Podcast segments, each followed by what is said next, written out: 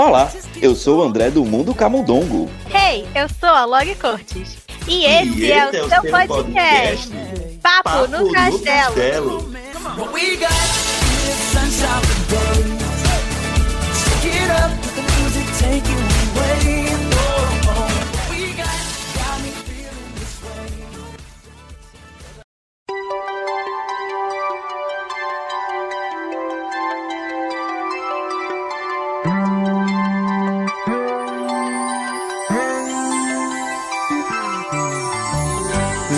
Folha qualquer eu desenho um sol amarelo. E com cinco ou seis retas é fácil fazer um castelo.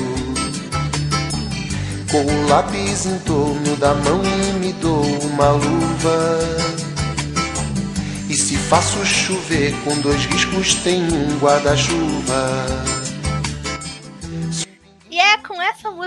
clássica que a gente começa mais um episódio do Papo no Castelo. Por quê? Porque hoje também vamos falar de clássico. Vamos falar mais uma vez sobre animação 2D. Aquela animação belíssima, feita à mão, coisa linda a gente está aqui para comentar novamente sobre essa técnica. A gente já tem um episódio aqui no canal em que a gente fez meio que uma comparação ali entre 3D e 2D. E hoje a gente decidiu falar um pouco mais sobre uh, a animação 2D especificamente. Daqui a pouco eu comento por que, que a gente, né, da onde veio essa ideia, por que, que a gente escolheu. Vozes da cabeça. É, foi, foi, o nosso Bruno. Nosso Bruno falou: vamos falar de 2D. Mas calma, tem, tem uma explicação, mas vamos lá. Mas antes da, de eu comentar aqui a nossa explicação, vamos chamar logo nossos convidados, as pessoas que estão aqui com a gente hoje para falar sobre animação 2D. André, faça as honras dos nossos convidados, por favor.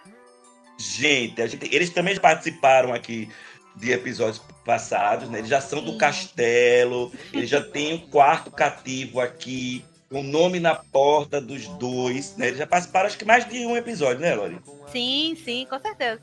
Vira e mexe, eles estão por aqui. A gente trouxe quem aqui? A Ana, do Jornada Animada, e o Lucas, do Camundongo. Sejam bem-vindos de novo, mais uma vez, vocês dois.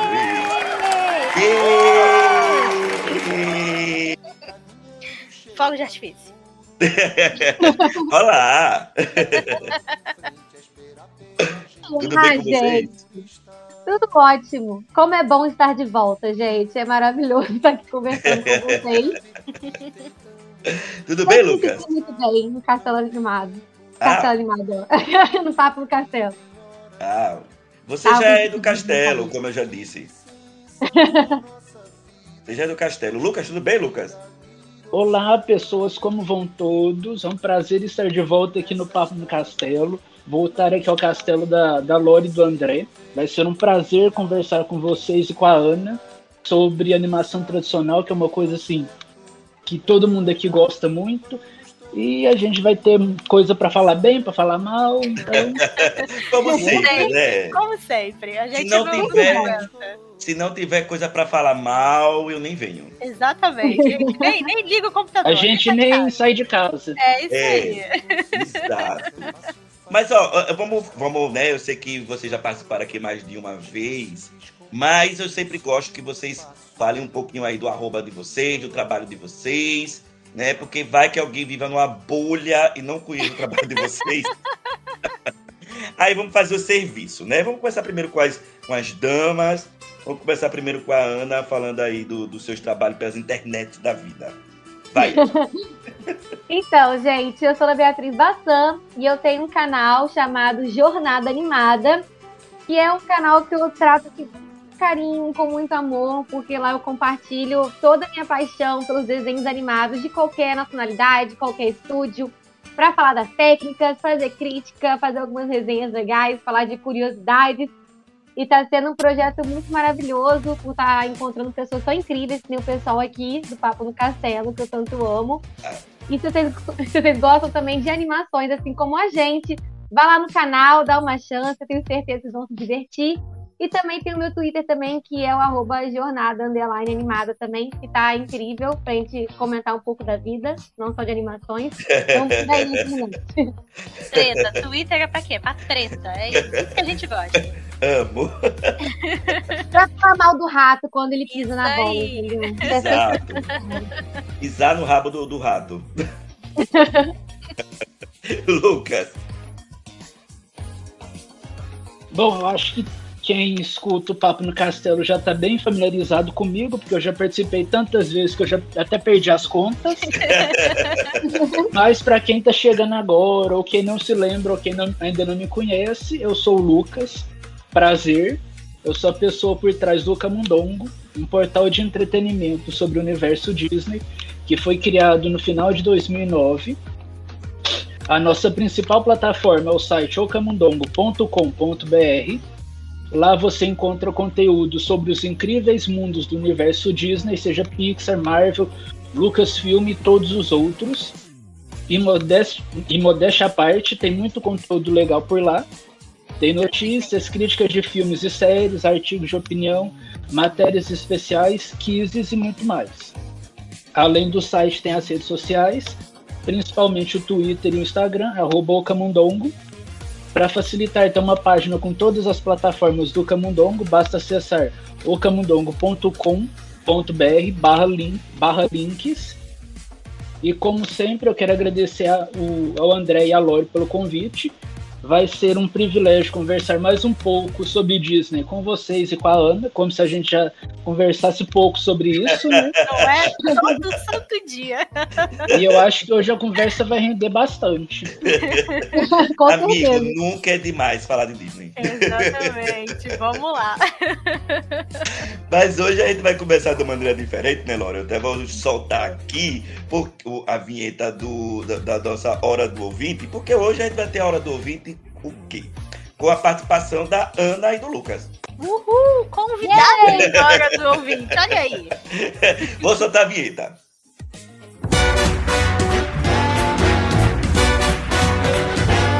Hora do ouvinte. Hora do ouvinte. Hora do ouvinte.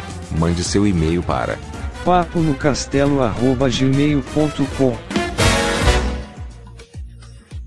Pronto, agora vamos. Por que, que a gente é, convidou hoje a Ana e o Lucas, né? Porque hoje, na hora do 20, a gente vai falar o quê? Como se não bastasse, né? Vamos falar um pouquinho mais sobre a série do High School Musical, porque a gente já falou bastante dessa série lá nas lives da Lore, né, Lore? Sim, nossa. Um momento passou... de terapia. A gente passou semanas falando sobre essa série lá no meu canal, mas não deu tempo da gente gravar um episódio, né, do podcast sobre Sim. a série, acabou passando aí a data. E aí, como mandaram um e-mail comentando sobre, a gente achou que ia ser legal aproveitar para falar um pouquinho mais, né, da série aqui no podcast, para quem acompanha a gente só por aqui, uhum. poder ficar sabendo aí o que a gente achou e aí os nossos convidados também vão dar aí as opiniões deles pra gente falar rapidinho sobre a série. Rapidinho não sei, né? Porque a gente nunca fala rapidinho de nada. Mas a gente tenta. Mas antes do André ler o e-mail da, da, da nossa ouvinte hoje, vou te lembrar que você pode participar da Hora do Ouvinte. É só você mandar um e-mail para paponocastelo.gmail.com ou se você preferir, Pode mandar também uma DM lá no nosso Instagram ou no nosso Twitter, arroba Papo no Castelo. Manda aí a sua mensagem, sua opinião, sua crítica, o que você quiser, que a gente adora esse momento, a gente adora ler as mensagens de vocês aqui na hora do ouvinte. Então, vamos lá, André, comece esse e-mail que a gente tem coisa para falar. Vamos ver aqui, ó, o e-mail é da nossa ouvinte assíduo aqui, né? Já a, sempre participa, a Pam Switch, e ela mandou um e-mail falando sobre a série do High School Musical. Tá? O título é High School Musical e a falta do Kenny Ortega. Olha aí, já começou bem. e ela também vai falar um pouquinho sobre o que ela achou sobre o Jungle Cruise, é, que a gente, inclusive, foi o nosso último episódio antes desse, né? Sim. Começar a ler aqui pra gente começar a comentar. Oi, Laura e André, tudo bem com vocês? Tudo bem, Pami? Olá, tudo ótimo. Tudo muito bem. Eu sei que High School Musical ainda não foi o tema de um episódio, virou agora pra mim. É, gente tá- é vai ser basicamente um mini episódio dentro do episódio. Vamos lá. Mas preciso externali- externizar minha frustração com a segunda temporada. Ah, a gente já fez tanto isso. ela já começou bem, viu? a temporada até começou bem. Com várias músicas é, do High School Musical 2, e abrindo o plot, o plot da Nini, indo para Denver, e do Rick tendo que se virar sem ela. Mas isso também acabou por desestabilizar a série. Porque eles estavam se apoiando em um casal somente o Uhum. que prejudicou 100% a série. Série virou um fale, não mostre. o que me deixou morrendo de curiosidade, principalmente no episódio final. Porque eu queria ver a peça do North High e a transformação do Rick em quem venceu. Olha, olha, isso daí me deixou frustrado em um grau. A gente já falando nas lives da Lore, que olhe, as únicas coisas boas da temporada foram as músicas originais. O cover é, do The Clean, o destaque dos secundários. Eu, um pouquinho, viu, Pami? Mas vamos lá. vamos embora. Principalmente da Ashley, do Big Red, da Courtney, ah, do Howie, o Seb, o Carlos, olha aí o gay bolsominion. A Ashley como a Bela, porque ela merece mais, com certeza, isso eu concordo. Enfim, parte curtinha do e-mail, mas era só para externalizar mesmo. Sobre o Jogo Cruz, desde que o filme foi anunciado que se passaria na Amazônia, eu fiquei muito animada. Porque seria o primeiro filme da Disney a se passar no Brasil. Já, te, já tava na hora, né? Depois da trollagem de Encanto. Nossa, a gente nunca vai superar Encanto. Eu acho que o brasileiro nunca vai esquecer isso. O filme realmente passa a vibe da, da Amazônia, mas por que raio às vezes eles falam espanhol? É, até hoje eu me pergunto. Gustava chamar um brasileiro como de consultor? Olha, acho que faltou A gente não isso. quer gastar dinheiro com ninguém. Faltou isso, viu? O filme tem muita vibe de Praia do Caribe, que eu amo de paixão, porque o meu pai sempre assiste esses filmes comigo. E eu assisti com ele. Enfim, tenho muito a comen- não tenho muito a comentar, mas só queria escrever pra vocês. Beijo da Pami. Aí ela falta aqui. Faltou uma capivara no filme. Mas vem encanto, Pami. Vem Encanto, encanto. enquanto teremos, teremos as capivaras. Beijo, Pami. Ana, o que, é que você achou? Você concorda que faltou personagem secundário? Faltou... Ou tem foco no secundário? O que, é que você achou da série Sim. High School Musical? O que, é que você con- concorda e discorda da Pami? Quem, quem co- acompanhou as lives né, no canal da Lore, né? Pode ver o tanto da nossa indignação, né, assim. Você consegue ver nos nossos olhos a indignação. Sim, a sim. tristeza, sabe? A decepção. Porque é sobre isso, sabe? Come... Que nem você falou no e-mail, começou bem. Passou o aniversário do Carlos, o negócio foi uma montanha russa e não terminava de descer. Que só foi desandando. Sendo até agora. A gente só vai saber se essa montanha russa vai voltar a subir na terceira temporada. Pois é. Porque Olhe lá, e olhe lá. foram só, foram só escolhas ruins, gente. E é exatamente isso que ela falou no e-mail também. O pessoal preferiu falar do que mostrar as coisas, que me Uhum. deixa muito irritada. Porque deixa a Sim. história ainda mais chata, mais entediante. Uhum. E aquilo, né? A temporada inteira pra tentar falar sobre essa competição entre as duas escolas. o pessoal se esforçando pra caramba. E a transformação do Rick, já nem tanto, né? Porque nem aparece em sai, mas a, a gente chega no final da temporada. Ah, o que fazer? Não queremos mais saber o resultado da- dessa competição que Desiste está a temporada inteira enchendo o saco que a gente precisa ganhar. Deixa pra lá. E queimar ainda o resultado na pizzaria. Aí eu falei, é, É. realmente, não tem pra onde ir. Tá muito ruim isso aqui. Eu concordo, tá ruim. Mas eu também discordo sobre os personagens secundários, que eu achei que, É. infelizmente, eles estavam indo bem, só que eles Sim. criavam um conflito de um episódio, que no episódio seguinte já não existe conflito. Aham. Então, no final das contas, falou, falou, falou, e não se aprofundaram em nada, em nenhum personagem secundário. Sim. Que é uma pena. Ô, ô, Lucas, o que, que você tem a falar sobre o meio da PAM? O que, que você concorda e discorda? Eu queria, eu vou ser bem sucinto e dizer que foi uma tragédia. Porque essa temporada foi a definição de ladeira abaixo. Foi. Ô, Lucas, o primeiro episódio foi bom e depois foi assim, só ladeirando. Ô, ô, Lucas, você concorda comigo que eu acho que a série hoje, eu acho que é uma das piores, se não a pior do, dos originais aqui do Disney Plus? Certeza. Ah, isso é sem dúvidas, sem dúvidas. Eu não gostei muito de agora Muppets, mas agora essa aqui superou tudo, porque pelo amor de Deus. Conseguiu, pior, conseguiu ser pior. Sabe, foi, eles, constru, eles tentaram construir algo, hum. mas foi tipo assim, parece que eles tentaram construir na praia.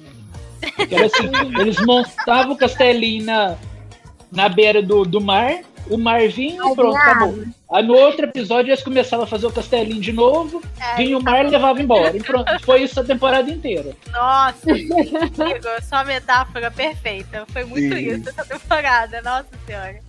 Eu só Nada sei que eu foi terminei... pra frente. Nada. Nada. Eu só sei que eu terminei essa série com muita vontade de ver um musical bom, sabe? E aí eu conheci a Zoe Extraordinary Playlist, já terminei.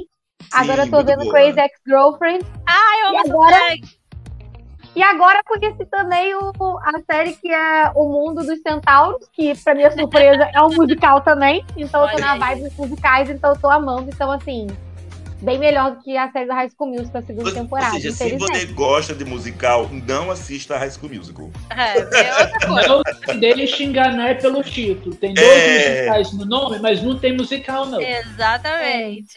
É. Enquanto o musical não é tão gravado. Uhum.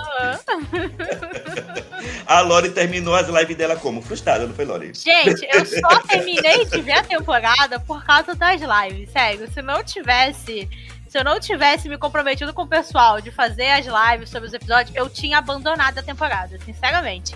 Porque o negócio tava muito ruim. Tanto que, assim, se for ter mesmo a terceira temporada, eu vou pensar muito antes de, de assistir. Ou, tipo, esperar sair tudo, uhum. ou esperar sair pelo menos, tipo, metade, ver o que estão falando e aí depois assistir. Porque, nossa senhora, acabou, tipo, um gosto amargo muito ruim que não me dá nenhuma vontade de, de voltar e, e continuar vendo, vendo a série. Só volto se, se mudarem muita coisa. Sim. Se mudarem praticamente a equipe inteira. E de não é? preferência é? se eles trouxerem o Kenny Ortega de volta. Não, não, esse aí é o meu sonho, mas a gente. É difícil.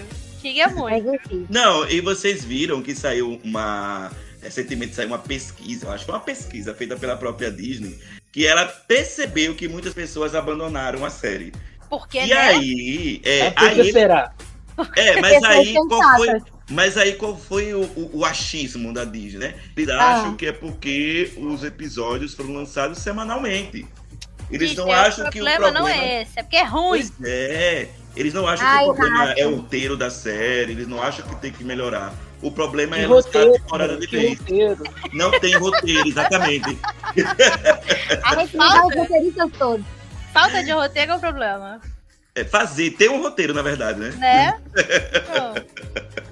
e aí eu não sei como é que vai ser essa terceira temporada, se realmente vai ter, se não vai ter, se vai ser episódio é, semanal, se vai ser episódio, se vai ser a temporada toda completa. Eu, sinceramente, eu acho que seria melhor completo, do, do atual conjuntura, porque uhum. a gente uhum. já vê logo as reclamações. Vai valer a pena ou não, né? é. Pra poder a gente decidir se começa ou não. Compre é. de uma vez só, entendeu? Não só toda semana. É, só é. de uma vez só, verdade. Pois é, pois é, né? Mas eu também acho que, que falta o Kenny Ortega voltar mesmo. Ah, mas eu acho muito difícil. Muito difícil. Vamos acho. ver, né? Vamos, vamos esperar aí os próximos capítulos dessa saga. É, pois é. Mas enfim, né? A gente já mais um desabafo aqui sobre o High School, o, a série do High School Music. Ela também comentou sobre Jungle Quiz, agora que eu me lembrei. Uh, falou aqui da falta. Eu gostei da solução dela, Lori. Eu acho que falta mesmo, faltou um consultor de, é, brasileiro no filme. Também, mas com certeza eles não estavam nem aí, não passou nem na cabeça deles isso, tenho certeza. Eu acho que não, não passou mesmo, não.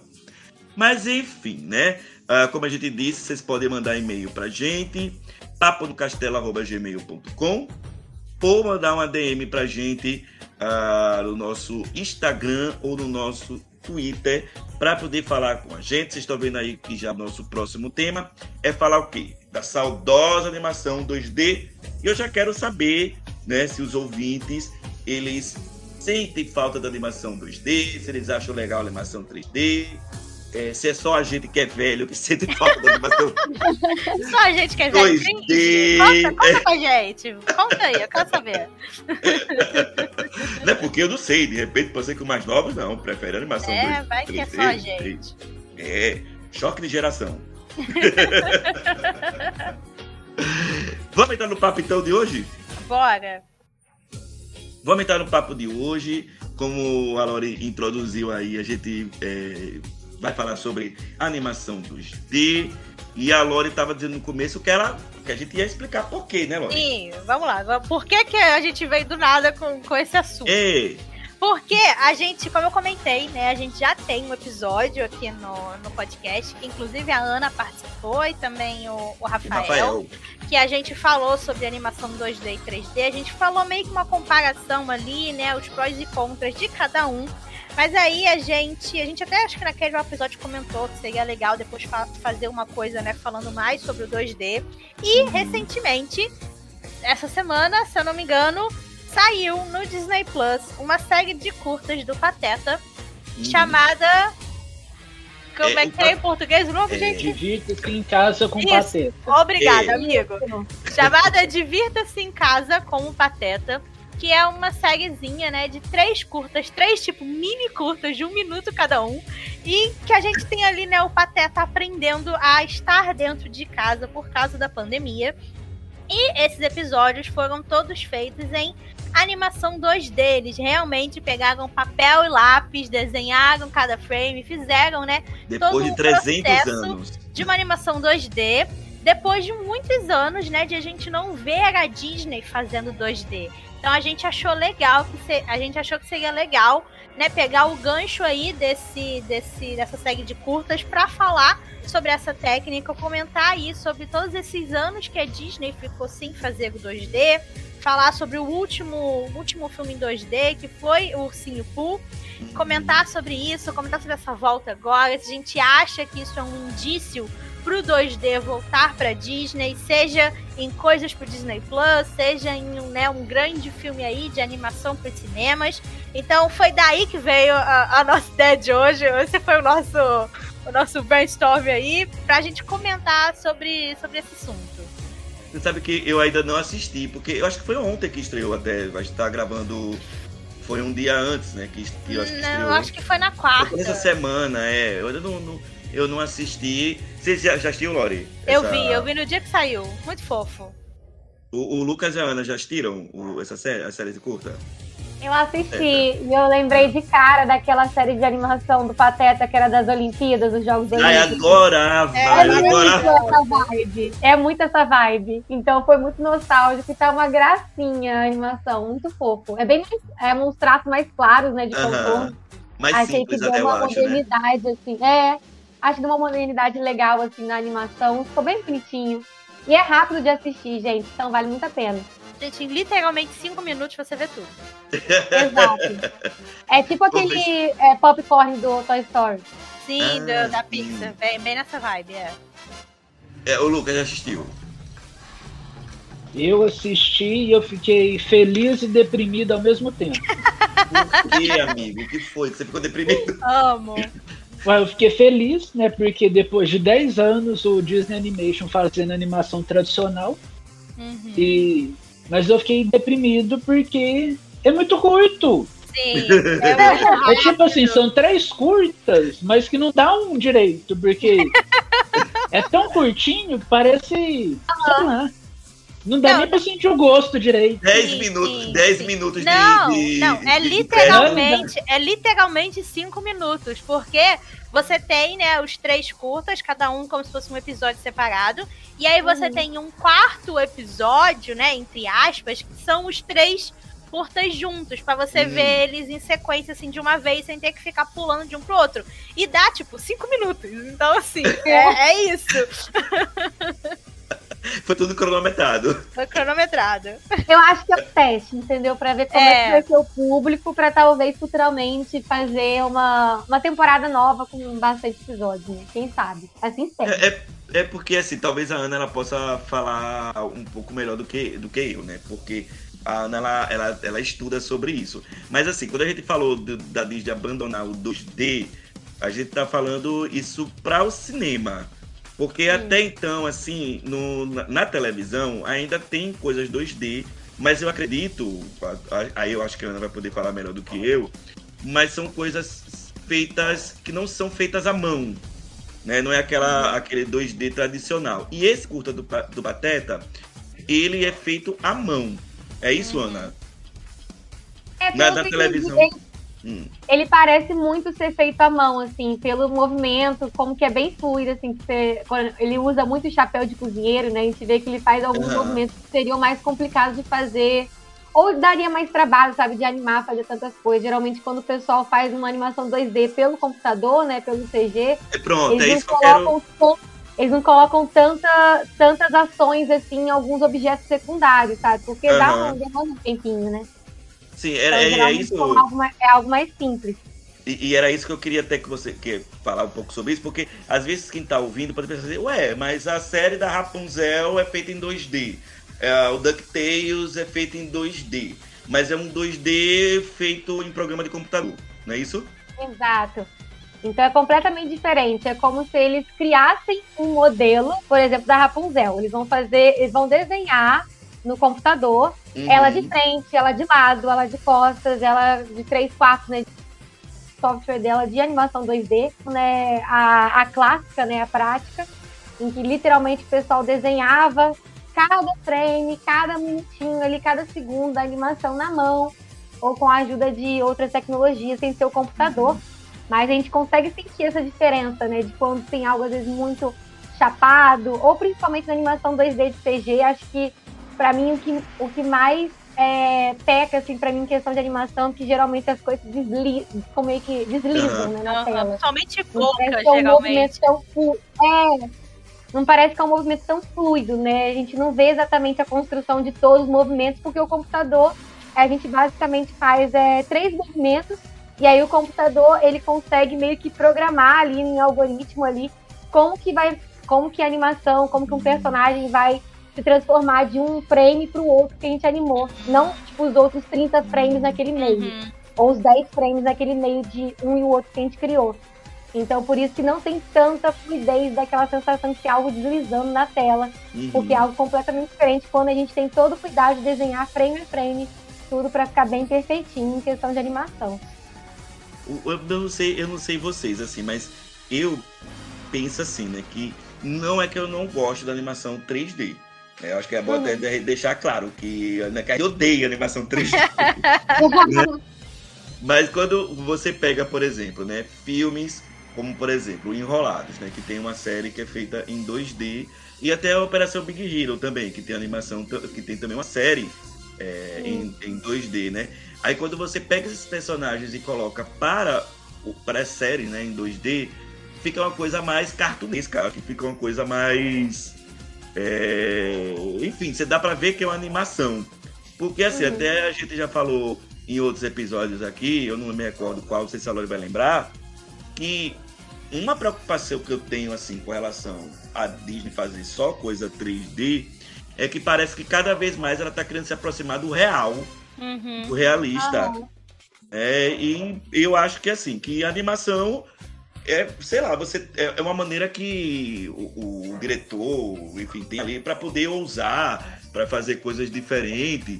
E eu acho que você pega filmes mais recentes do é, tanto da Pixar, né, que já é aí um estúdio, né, que nasceu já em 3D, mas uhum. até da própria Disney Animation, que, que você vê assim coisas bem, bem cada vez próximo do real. Uhum. É, então eu acho que tá faltando um pouco isso aí, né? Da Disney lembrar que ela tá fazendo uma animação e de ousar, né? Com relação a isso, que você é, pega, por exemplo, é, a própria Sony, né? É, que, que tá vindo aí no, nas últimas animações vindo aí numa pegada diferente, de ousar. A gente já fez uma review aqui sobre é, a família Mitchell e a evolução da, das máquinas, o próprio Aranha no Aranha Verso. E não sei, talvez esse curta do Pateta aí lembre a Disney que ela, opa, eu posso ousar mais, eu posso fazer coisas diferentes e não só ficar beirando o real. Uhum. Não sei se vocês têm essa sensação. Com certeza. E isso que a Ana estava falando, né, sobre a diferença que você tem desse 2D feito à mão e desse 2D feito no computador, uhum. você percebe muito isso assistindo esses curtas do Pateta. É uma coisa, eu já comentei também em outro episódio, uma coisa que eu acho legal no Disney Plus é que em alguns filmes, né, em algumas coisas ali, eles colocam alguns extras, alguns materiais complementares que você pode assistir depois. E nesse do nesse curso do Pateta tem ali um extra, tem um vídeo rapidinho. Ah, deve ter também uns 5 minutos, que é falando um pouco sobre a produção da série. Porque o diretor dessa série é o Eric Goldberg, que fez. que é um grande animador da Disney, ele já, traba, já trabalha na Disney há muitos anos. Ele, por exemplo, foi responsável por criar ali o gênio do Aladdin, Uhum. E aí ele disse que ele teve essa ideia de fazer esses curtas do Pateta realmente é, inspirado nos que a Ana comentou, do, do aqueles Pateta da Olimpíada, a outra série do Pateta que a gente tinha, que ele aprendia a pescar, aprendia a dirigir, Sim. aprendia várias coisas que era lá da década de 40, de 60, por aí, não lembro direito agora. Mas ele falou que realmente a inspiração para esses novos curtas do Pateta vieram desses curtas antigos e que ele queria fazer em 2D, porque né, é o que ele faz de melhor, é o que ele sabe fazer. e aí ele foi lá na Jennifer Lee, que é a diretora criativa da Disney hoje em dia, a diretora de Frozen. Ele foi lá nela e pediu, falou: "Olha, eu tô com a ideia de fazer esses curtas aqui do Pateta, mas eu quero fazer em animação tradicional. Eu quero fazer em 2D". E até recentemente a gente tinha comentado, não sei se a gente chegou a comentar aqui no, no podcast, que saiu aí a notícia de que a Disney não tinha mais uma, um setor, né? Não tinha mais é uma área né? de animação 2D dentro lá do estúdio. Não tinha mais ninguém, quase ninguém que sabia trabalhar com, com o 2D. E aí o Eric ele teve que ir atrás ele chamou outros dois animadores antigos que já trabalhavam também há muito tempo aí com a Disney. Ele teve que chamar eles de novo para entrar nesse projeto com ele, para eles conseguirem fazer os curtas do Pateta do jeito que ele queria. Conseguir fazer tudo desenhado ali à mão, frame a frame, e depois, né, criar aí o, a animação, criar o curta que a gente está vendo ali na, na tela do Disney Plus. Então, assim, é, eu assistindo me deu muito esse quentinho no coração Uhum. De, de saber que, sabe, meu Deus, aquilo ali foi feito à mão. Né? Foi, é, veio uhum. a nostalgia e o cantinho de ver novamente aquela técnica sendo usada, de saber que tem gente que ainda gosta da técnica e que quer tentar trazer de volta, quer mostrar, sabe, que o 2D ainda pode ser utilizado, mesmo que uhum. ele, tipo, demore mais tempo a ser feito do que o o 3D, porque aqui, como a gente comentou, a gente tem três curtas de um minuto mais ou menos cada um, e eles demoraram, tipo, nove meses fazendo Nossa! Isso. Até, até porque, tipo, foi feito no meio da pandemia, então eles tiveram que fazer de casa. Eu acredito que isso aí já deu, né, uma atrasada, fez com que o processo demorasse um pouco mais. Mas ainda assim, imagina nove meses para você fazer cinco minutos de um de um, uma série, né, de uma coisa. É muito tempo. Mas eu, eu acho que é, é muito, pelo menos para mim, é muito essa chama de que, olha, a gente ainda pode fazer isso, sabe? Nem que eles uhum. criem de outra maneira, cria aí um outro método, ou faz uma mesclagem do 2D com o 3D, que nem é, o André comentou que a gente vê em Mitchell e a Revolução das Máquinas da Sony, que a gente vê no, no Aranha Verso que a gente tenha a inclusão novamente, né, dessa técnica de animação na Disney Animation, porque a gente sente a Sim. gente sente muita falta, acho que principalmente assim a nossa geração que a gente uhum. cresceu, né, vendo os filmes da Sim. Renascença, muito. cresceu vendo esses filmes clássicos da Disney, a gente sente muito essa falta do 2D e de ver é, porque é um estilo, é uma técnica completamente diferente, mesmo se você uhum é, for criar a mesma história, só, né, de estar em 2D e estar em 3D já muda aí muita coisa. Então eu fiquei apaixonada por essa série do, do Pateta. Assim como o Lucas, eu também fiquei bem triste de ser tão rapidinho. De, sabe? Eu falei, não, mas já acabou, eu quero mais, sabe? Manda mais. Eu espero que tendo isso agora no Disney Plus, as pessoas assistindo, as pessoas comentando sobre, que isso, né, dê um incentivo aí a mais pra Disney, pra própria Jennifer Lee, de começar a trazer essa técnica de novo. Mesmo que eles não vão fazer aí um filme de uma hora e meia, mas alguma coisa pro Disney Plus ou uma coisa aí mesclada, eu acho que seria muito incrível e tô curiosa e animada para ver para ver o que, que vem por aí. É, é porque. Que... Pode falar, né? E eu acho que antes da, dessa série do Pateta, se eu não me engano, na primeira temporada do Pony Elétrica também teve um curta que parecia ser 2D tradicional, que acho que era um que tinha meio que aquarela. Acho que, acho que mais o cenário dele era é, é porque 2D tradicional do... e o personagem 3D. É, esses do, do Pony Elétrica, eles têm muito essa diferença, né, de cada um ter o seu estilo próprio. Mas eu acho que é isso. Eu acho que os que têm essa cara assim meio de 2D, eles usaram só cenário ou tentaram fazer né, a, a computação gráfica, fazer o 3D ter essa cara de, uhum. de 2D, porque uma das, das diretoras de um cone elétrica, que eu não vou lembrar o nome dela agora, mas se, se, eu não me engano, ela fez aquele curta da menina que estuda que estuda num planeta de alienígenas. Uhum. Ela vai dirigir um, um novo curta aí da Disney que vai sair com Encanto, que é o ah, Como é que, é o nome? Como é que é o nome, Lucas? Você lembra? Far From the Tree. Isso, obrigada. O Far From the Tree, ela vai dirigir esse curta pra Encanto. E foi ela que lançou uma matéria recente falando que ela queria muito que esse curta fosse feito na animação 2D tradicional, fosse feito a lápis, né, uhum. né, fosse feito à mão, mas que não existia mais esse setor na Disney, não tinha mais gente para fazer isso acontecer. Então Ai, ela gente. teve que usar o 3D de outra maneira para conseguir né, trazer essa essa sensação e esse estilo aí do 2D pro, pro curta que ela tá fazendo. Quem não sabe... viu, rato? Você sabe, sabe, que você sabe que eu tava pesquisando de quando foi que a Disney desmontou a primeira vez essa unidade é, de, de 2D? A primeira vez foi em 2003. Uhum. Aí ela voltou de novo, né, com alguns animadores por conta da Princesa e o Sapo. E a gente vai uhum, falar, pode sim. até falar um pouquinho sobre isso.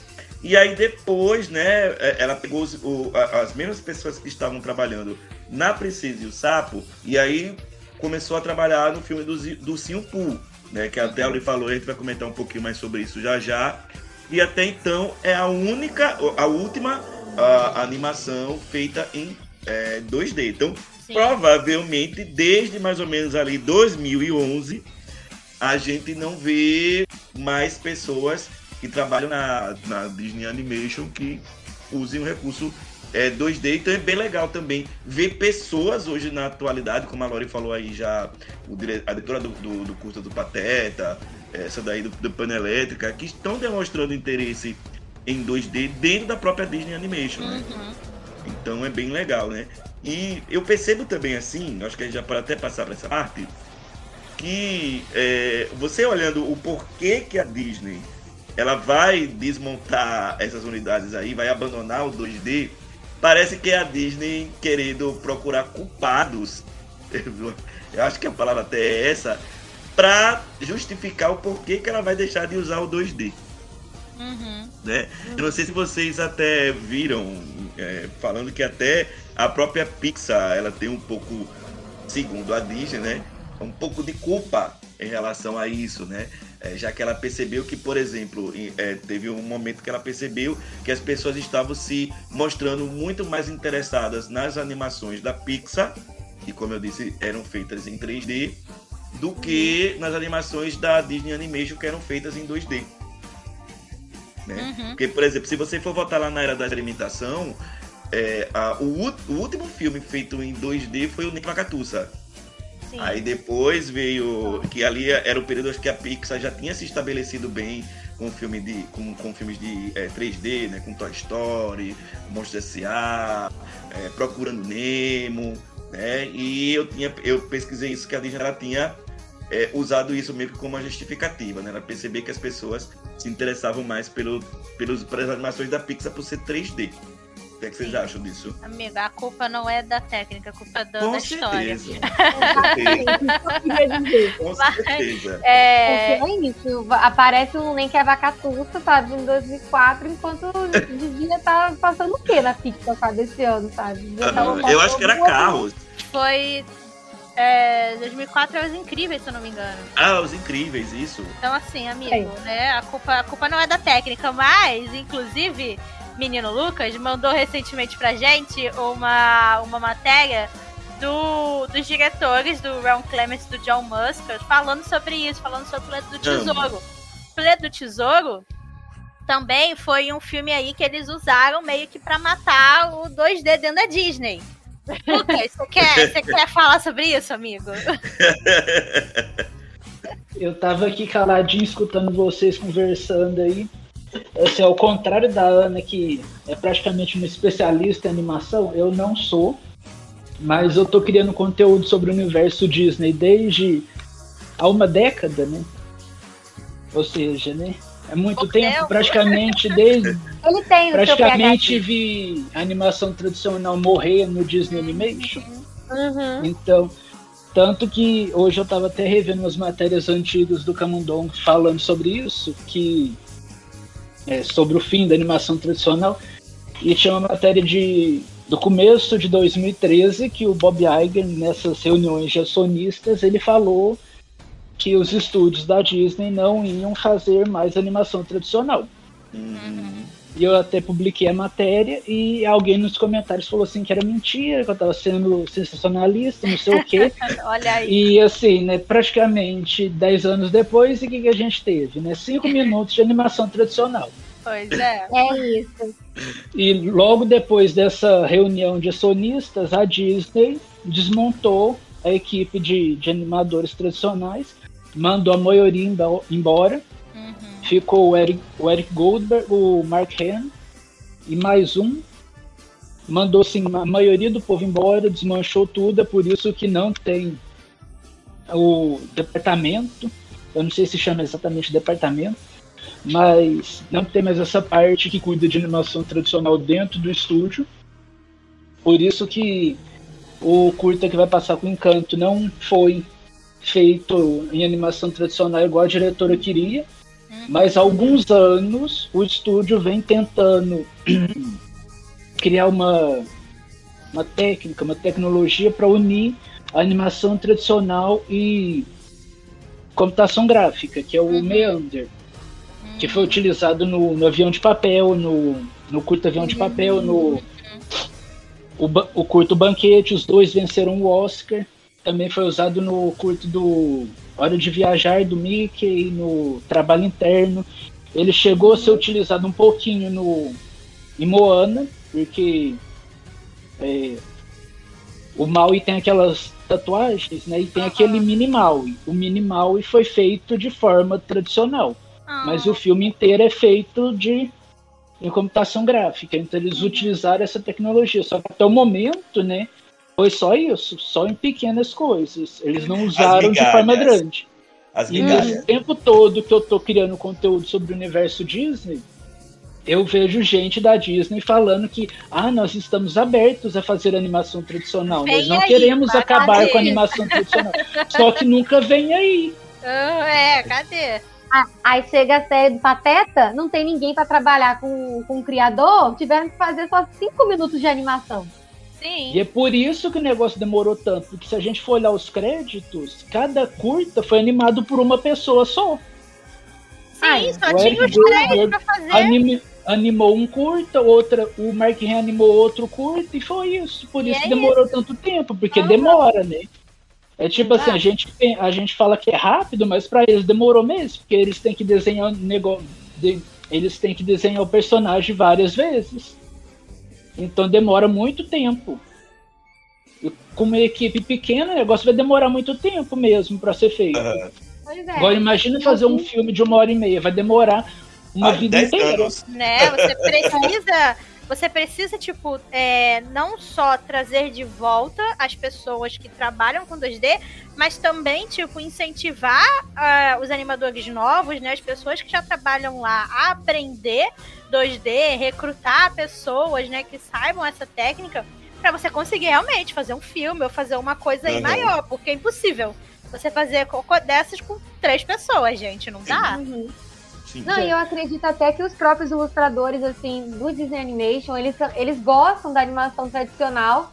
Se a gente for pra parar para analisar um pouco alguns artistas que trabalham para algumas séries, assim, que nem a da história da Rapunzel, tem uhum. algumas pessoas que já se inspiraram, sim, na animação tradicional, mas é aqui, né? O estúdio que eles estão trabalhando não tem abertura para esse tipo de projeto ainda.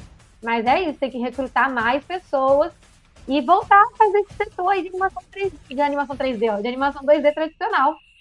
E o pior que a Disney. Muito. E o pior que a gente pode até usar como desculpa, vamos dizer assim, o fato de demorar para poder ficar pronto, né? Só que uhum. como, a, é, como, a, como a Lori falou, é, é, contratando mais pessoas, estimulando que mais pessoas se interessem por esse tipo de animação, obviamente que não vai mais pessoas na equipe agilizar o processo. Se né? acelera, né? Uhum. É porque o Lucas falou que foram nove meses, foi Lucas? Para poder, que foi que falou para nove poder... meses. Ó, para fazer o curta de um minuto. Uhum. gente, imagina, gente, um, um, segundo, 30, 30 imagens, 30 Sim, desenhos à é mão. muita coisa. E tem que estar perfeitinho, não pode ser um, um, desenho meio que rascunhado. Não, tem, ainda mais nesse caso do Pateta, é muito delimitado. Tanto que você chega até a duvidar se realmente é uma animação tradicional, porque ele tem aqueles contornos bem fixos, sabe? Então parecia de primeira mão, assim, quando você olha, parece que é uma animação 2D de CG, sabe? De computador. Mas aí você ficar atento assim, aos detalhes, você vê que realmente o traço vai mudando, tem mais movimento em objetos secundários. Então dá uhum. muito trabalho. Mas então, pelo que o, que o Lucas está falando aí, no caso, a Disney, vamos dizer assim, que ela não descarta a possibilidade de voltar a fazer 2D, porém uma, seria uma coisa mais computadorizada. É isso, Lucas? Ou seria uma coisa, ela está tentando voltar para o tradicional também, assim, de, de, de ser feita à mão? Assim, ninguém sabe, né, o que, é que ele está tentando fazer. Existe essa técnica, tanto que quando, para quem não sabe, Moana foi dirigido pelo Ron Clements e pelo John Musker, que eles uhum. dirigiram as peripécias do Ratinho Detetive, Pequena Sereia, é, Aladdin, Hércules, Planos do Tesouro, a, a Princesa e o Sapo. Então era tudo filme e animação tradicional. E quando eles foram fazer Moana, foi o primeiro filme em computação gráfica deles. Sim. Tanto que na época teve alguns rumores de que o filme poderia ser feito usando essa técnica do meander. Só que, quer dizer, usou, só que não como a gente esperava, né? Porque se a gente pegar, por exemplo, o curta do avião de papel e Moana, né? Moana tá muito mais para computação gráfica do que uh, o avião de papel, que tem um, um estilo assim bem mais de animação tradicional. Uhum. É. O é todo 3D, cara. É só realmente os detalhes do mal e ali. É. Então, é só isso. É só um detalhezinho mínimo. Então, é. acabou que a técnica tá, tá aí. A técnica tá aí, mas ninguém tá utilizando. Eu acho que vai ser utilizado nesse Far From The Tree, que vai passar antes de Encanto. Mas é isso. Tá assim, tá bem pouco. Ou seja, tá bem pouquinho, bem pouquinho. A chama tá quase apagando. e o povo fala que, que eles estão abertos, mas parece que ninguém tá fazendo um esforço. Uhum. E eu igual eu falei que eu tava relendo as matérias antigas, tinha uma, uma fala do, do ceboso do John Lasseter, que ele é um grande de um ceboso, que ele fala sobre isso de, de animação tradicional. Que ele fala que porque o John Lasseter era o, era o diretor criativo tanto da Pixar Sim. quanto do Disney Animation. E ele fala que ele não era contra a animação tradicional e não sei o que, que ele estaria disposto a fazer, só que se a gente vê, depois que ele assumiu a direção criativa dos estúdios, né, principalmente do Disney Animation, só teve praticamente animação em computação gráfica. Teve duas animações tradicionais, foi isso. Uhum. Você se lembra? Qual foi o ano que ele assumiu mesmo, Lucas? Você se lembra? Eu não sei se foi em Eu acho que foi, do, foi 2006 ou 2007. Se eu não me engano, tava Acho que foi 2006. Aliás, Porque ele na- pegou durante a produção de A Família Família do do Futuro. Futuro. Isso. É, aí depois teve o quê? Teve a, teve a Princesa e o Sapo, né, que eles usaram como justificativa fazer em 2D, é, porque se faria jus né, aos filmes tradicionais de princesa. E o último que foi mesmo o, o Zinho Poo em 2011, que eles também usaram aí, né, e fazer, que eles, eu, eu vi que eles não queriam fazer em 3D porque eles não queriam fazer o desserviço aos personagens, né? E aí que Amém. se- Porque que, tem uma série do, do Ursinho Pooh em CGI que é horrorosa. Né? Bem. Ai, tem ai. mesmo. Tem mesmo. Eu acho que nem combina o Ursinho Poo em, em 3D. Né? Mas assim, voltando ao que a Lori tinha falado mais cedo de Planeta do Tesouro, que eu acabei desviando do assunto, é, Acontece. eu vou entrar no meu momento revolta aqui, porque o Ron Clements e o John Musk eles saíram do Disney Animation no- nos últimos anos, depois de muito tempo trabalhando para o estúdio, e agora eles estão meio que botando a boca no trombone. Certíssimos. Eu vivo. Então eles já, já deram muitas entrevistas e eles meio que confirmaram que todo mundo já suspeitava. Que eles que, a- que os executivos da Disney utilizaram o Planeta do Tesouro para acabar com a animação tradicional. Ai, Porque, assim, ao contrário da crença popular, não foi o fracasso de Planeta do Tesouro que levou ao fim da animação tradicional. Eles já tinham decidido antes do filme estrear. Um ano antes, eles já viram. é, os executivos decidiram que não queriam mais animação tradicional, que eles queriam migrar para computação gráfica, que porque era o que estava fazendo sucesso, né? Que tinha a Pixar fazendo Toy Story, Monstros S.A., tinha a DreamWorks fazendo Shrek, e o povo pensou: ah, não, a gente tem que fazer isso porque é isso que vai dar sucesso. O que é até irônico, porque tem uma fala do Lester que ele fala que. É, que ele fala sobre isso, da- das técnicas, que ele fala algo mais ou menos assim: que um estúdio vê. faz um filme com uma história mais ou menos, esse filme não, não faz sucesso, mas ele vê outro estúdio fazendo um filme que está usando uma, ma- uma câmera muito chique e o, o- esse primeiro estúdio vê, é, decide que o sucesso daquele outro filme foi por conta da câmera. Então ele acha que ele tem que usar aquela câmera. Que foi basicamente o que o Disney Animation fez. Uhum, Tipo assim, ah, vamos largar isso aqui, vamos migrar para computação gráfica e pronto, acabou. sim. Uhum. E tanto é que o, o John Musker e o Ron Clements, eles deram entrevistas falando sobre isso. De que é, um ano antes do, do Planeta do Tesouro estrear, o clima lá na Disney estava tenso, porque estava tendo mas- intriga entre os executivos, né, entre os Sempre. entre os chefões e o sobrinho do, do Walt Disney, ele, ele tava na, na empresa na época e ele era um grande defensor da animação tradicional e ele queria que continuasse, mas tinha executivo lá dentro que não queria. Então eles pegaram o Planeta do Tesouro e sabotaram o filme intencionalmente. Porque o filme estreou é, no final do ano, em novembro. E tipo, acho que o filme estreou na quarta-feira ou quinta-feira, alguma coisa assim.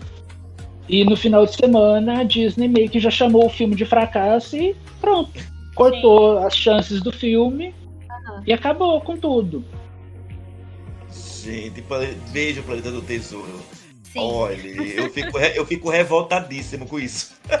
também. Porque, gente, é um filme tão bom. É um filme que merecia Sim. tanto mais, cara. Dá muita Com raiva certeza. isso. Dá muita raiva. Dá você muita assiste raiva. o filme, você vê como o filme é bom, a história é Sim. incrível, os visuais do filme são, tipo, Sim. impecáveis.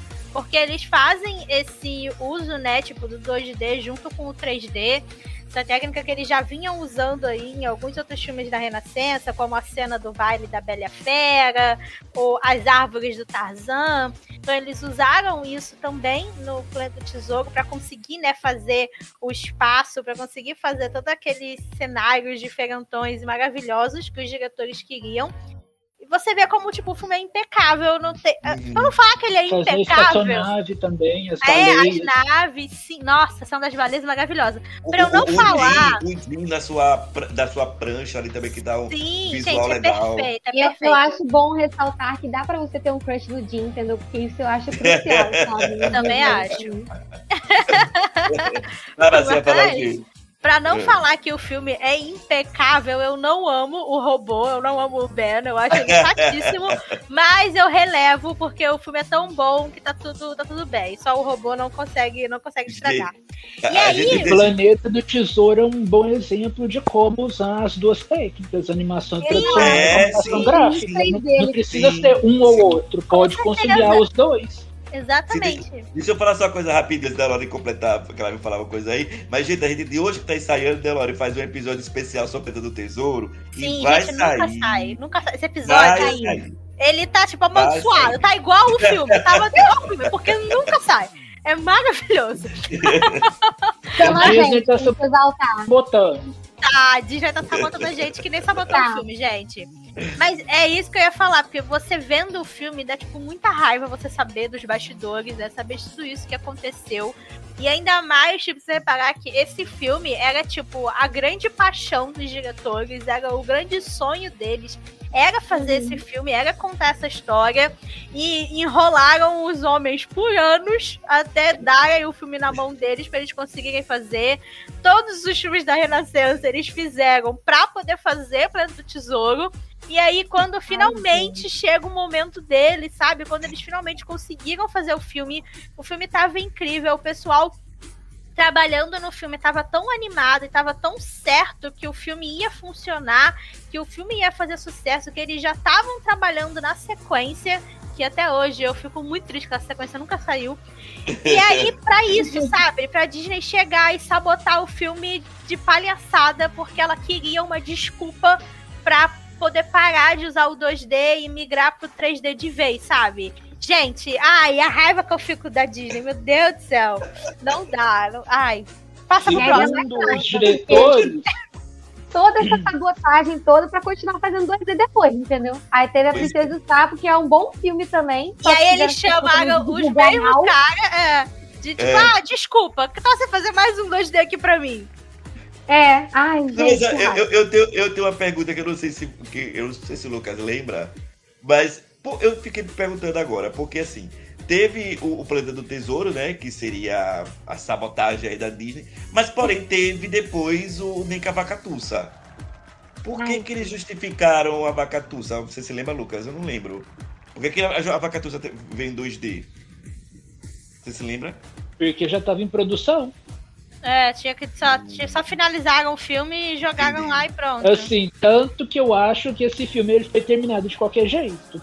Uhum. Ah, Porque a gente vê que ele não tem um cuidado na história igual os outros filmes tiveram.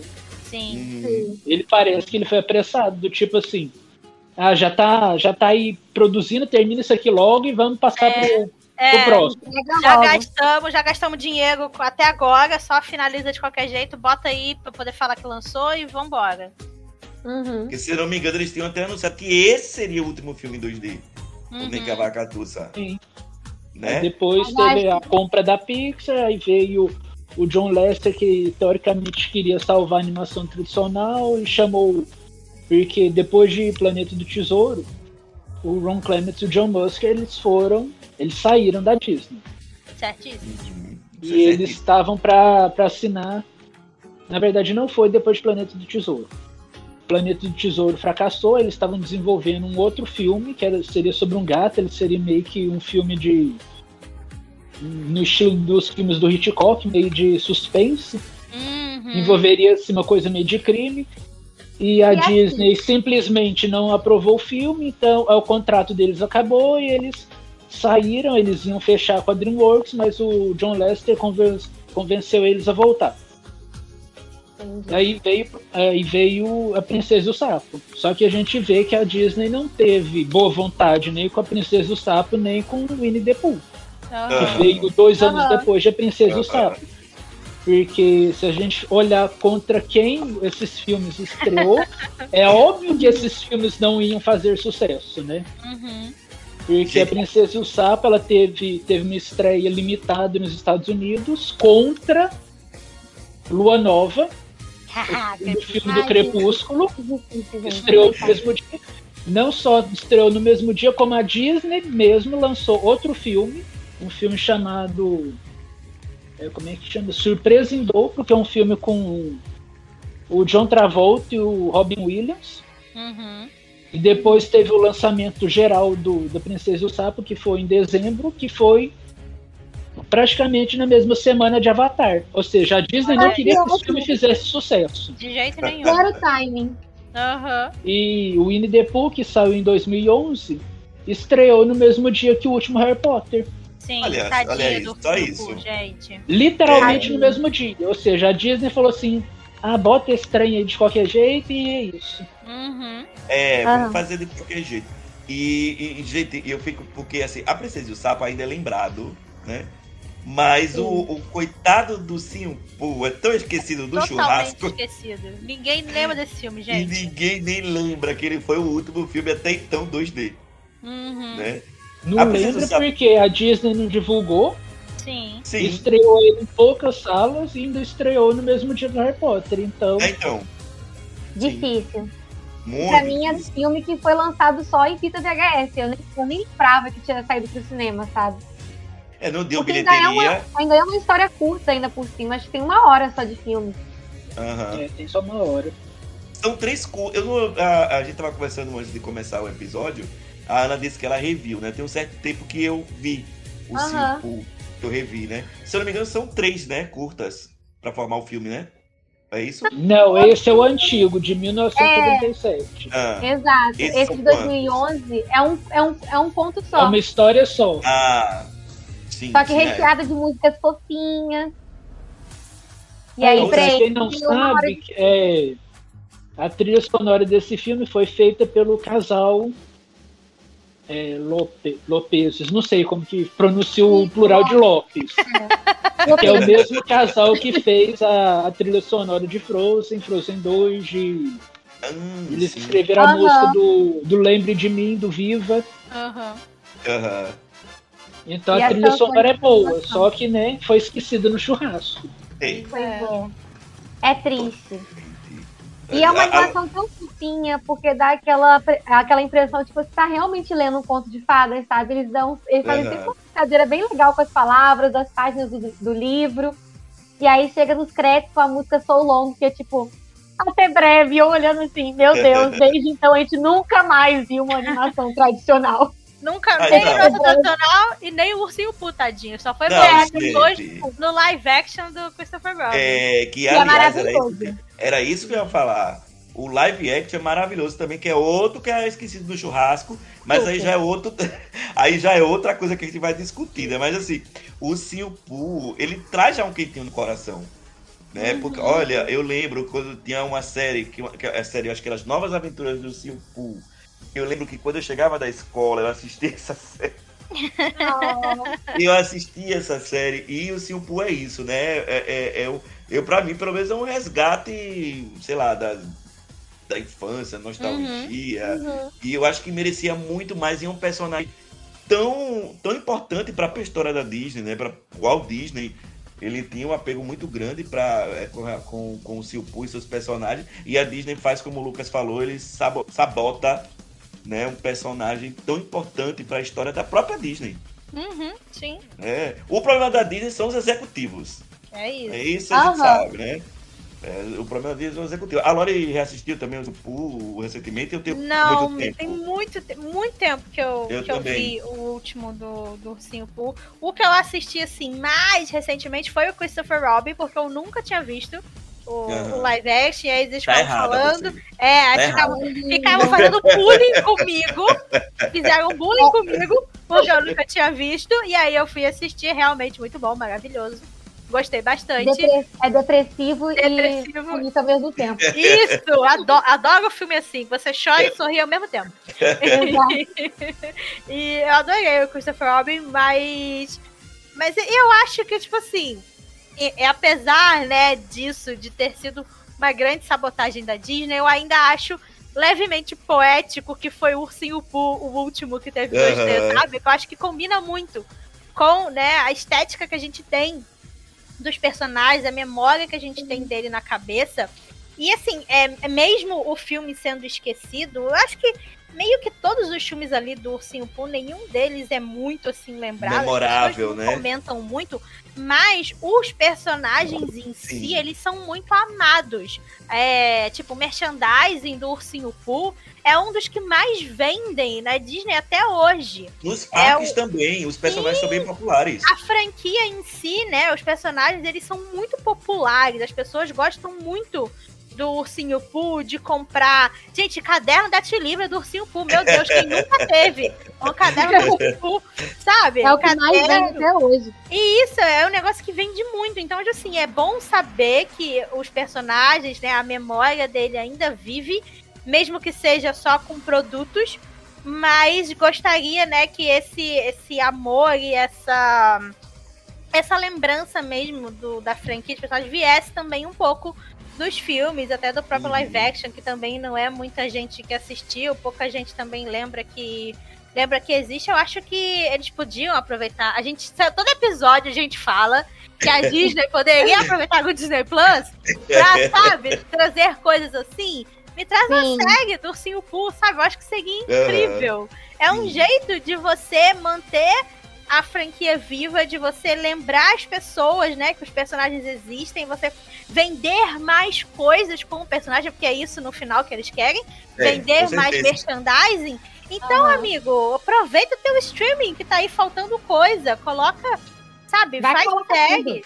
É, faz uma série do Ursinho Poo. Gente, uma série do Planeta do Tesouro. Seria tudo para Nossa, a minha vida. Tudo. Por favor. Sabe? Pede desculpa. Gente, pede desculpa pro, pro, pro John Musk e pro Ron Clements e manda eles fazerem Planeta do Tesouro 2. Joga no Disney Plus, é. sabe? Eu acho que eles têm tanto potencial na mão, principalmente com o streaming, de você poder, né, criar um monte de coisa e fazer, sei lá, com um orçamento menor, ou sem ter que se Uhum. preocupar com o lançamento de cinema, o marketing também, Uhum. né? É bem diferente o marketing que você Uhum. faz para um streaming do que você faz para uma coisa de cinema, eles podiam aproveitar isso e trazer aí tanta série, tanto filme, tanta coisa legal. Acho que principalmente, né, desses clássicos e desses filmes que não fizeram sucesso na época. Gente, aproveita essa merda, cara. Tu não, não quer que as pessoas assinem esse troço? Aproveita. Ah, eu fico indignada. Dá vontade de ir lá e falar, toma, amiga, aqui, toma essa ideia, toma. Então, a pilha de ideia faz tudo, por favor. Ai, mas seria eu fazer legal. só um parênteses aqui rapidinho, já que a gente estava falando da popularidade do, do Ursinho Poo. É, eu Tá. tava olhando aqui, a franquia é a, é a terceira mais lucrativa da Olha aí. história, Olha empatada aí. com a franquia do Mickey. Olha aí, Olha aí. Tá atrás Poxa. do, de Pokémon e Hello Kitty. E a franquia do Ursinho Poo e do, do Mickey, elas estão empatadas com 80 bilhões. Ó, De Gente, olha esse dinheiro. Faz a série, Disney. sim. Aproveita. Eu Vai É vender sinto mais boneco. popular do que a franquia das princesas, Olha aí. Star Wars, o da Marvel, ou seja, né? E a É, Disney Disney vai tá vender atenção. boneco, Disney. Sim. ignorando. Eu sinto que dos anos pra cá, a Disney tem valorizado muito as coisas que, que eles compraram recentemente. Ou seja, a Marvel e Star Wars. Aham. Nossa, só Aham. se fala Isso disso. é muito É. triste, porque é isso, a gente tá aqui abarrotado de coisa da Marvel o ano inteiro, a gente não consegue Sim. respirar. Eu já tô até saturada, assim, tem algumas coisas que eles falam que vão lançar, eu já fico, ai, gente, calma. Também. espera, Pra quê, né? Uma fase nova aí, demora uns 20 anos pra uma fase só, sabe? Tá bom. não, que abarrotar de filme, sabe? Tipo, 20, 20 produções da Marvel por ano, depois agora tem live action, que não tem necessidade. Poucos são bons, sabe? Infelizmente, Uhum. poderiam ser bons, mas poucos são. Cruella conseguiu ser Concordo bom. sabe? Eu acho que eles estão muito apegados nisso, no que dá o dinheiro com mais facilidade, ao invés de ousarem mais, que era algo que Sim. eles faziam algumas décadas passadas. Gente, e acabam, né? E tá Eu muito não, não querendo. né, com o Planeta do Tesouro, que é uma pena. Uhum. Oi, Lucas. não querendo ser viúvo da animação, igual certas pessoas são, da, da, da animação não, viúvo da Renascença, que tem gente que até hoje não, se, não, não superou a Renascença. Não é? Mas se a gente voltar no tempo, na época da Renascença, a gente vê que as animações eram o carro-chefe da Disney. Sim. Pois é. E dia, depois deixaram de ser. Pois é. Agora a gente vê que eles estão. Eles investem muito mais nessas reimaginações da- das animações. Aham. Que a gente vê que tá saindo 80 por ano. E tem Uhum. mais 900 anunciadas. Exato. E a gente também vê isso do- da Marvel e da, do Star Wars. Sim. Que é tipo assim: todo o foco é pra eles. Uhum. Uhum. E se a gente pega, por exemplo, as séries do, do Disney Plus, é, uma série como Loki recebeu muito mais divulgação do que uma série como Sim. A Misteriosa Sociedade Benedict. Nossa, não Nossa, tem nem sim. comparação. As Não pessoas tem nem sabem que existe. é. É, É. tipo assim, é, eles soltam um pôster pra Sociedade Benedict e 90 posters pra Aham. Loki. É É isso. tipo, toda semana tem um pôster novo de Loki saindo, tem um vídeo novo, Uhum. mas parece que o resto eles não dão atenção. Uhum. Não, e, e, e, e- é isso que eu fico, eu tava até pensando aqui. Vocês já escutaram a história de que o Walt Disney tá congelado lá na Disney? E eu fico Ah, pensando, sempre. meu Deus, se Disney tivesse vivo hoje, ele estaria. Eu acho que ele daria tanto tapa na cara dele. Do, do, dos, dos, é, dos CEOs da Disney, Acho dos, que ele podia dos voltar, inclusive. Tá Gente, jeito nisso aí. Congelado, ele já tinha dado um jeito de descongelar há muito tempo, com entendeu? Certeza. porque tá difícil. A princesa, Com a princesa e o Sapo e Rapunzel, que eram contos que ele adorava, sabe? Ele ia fazer Aham. completamente diferente, sabe? Uhum. E Sim, divulgar é, de uma inclusive- maneira mais correta. É, é, inclusive, a gente ah, comentou por cima da Princesa e o Sapo, né? A Lore ela tem problemas com a Princesa e o Sapo, mas meu não, vai, favorito da Disney. mas não vamos nem falar sobre, não vou nem falar sobre isso. Mas assim, o, o- a, Princesa e o Sapo, né? Então, é, é, foi vendido como um revival, podemos dizer assim. Uhum. É, uma espécie de uma homenagem aos clássicos de filme de princesa, é, aonde né, foi, foi feito em 2D e tal. Mas até aí eles deram um jeito de cagar também o filme. Né? É, a verdade é essa por conta.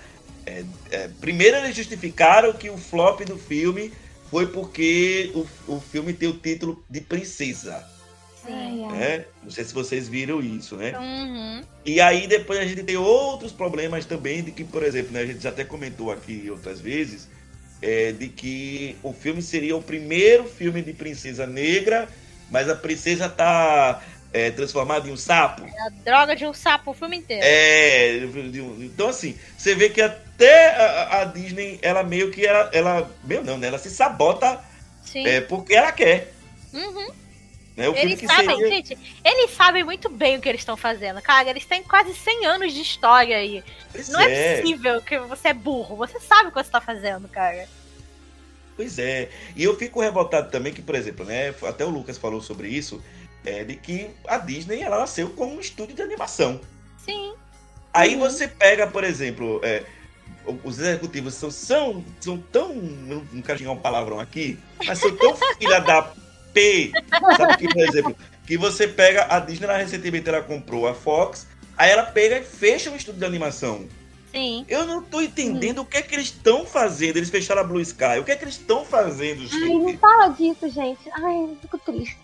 Aí o foco, eu não que eu não gosto de Marvel, eu já falei aqui que eu sou Marvete, gosto de Star Wars, mas aí você vê que o foco tá em outra coisa, o foco tá no bilhão, o foco Sim, tá só no dinheiro, sabe? O foco, porque eles sabem que são coisas que, que dá dinheiro e dão dinheiro mesmo, mas eles esquecem que eles são primordialmente um estúdio de animação, eles nasceram com esse foco.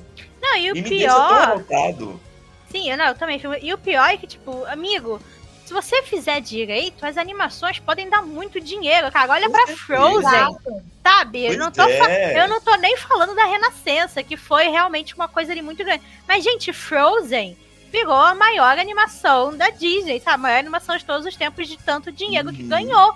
Então, tipo assim, você tá vendo que dá dinheiro, tanto a animação em si, o filme, né, das pessoas irem até o cinema assistir o filme, como principalmente de merchandising, de você comprar coisa e você fazer coisa nos parques, sabe? Você não precisa ir muito longe, é só você olhar para Frozen que tá aqui do lado.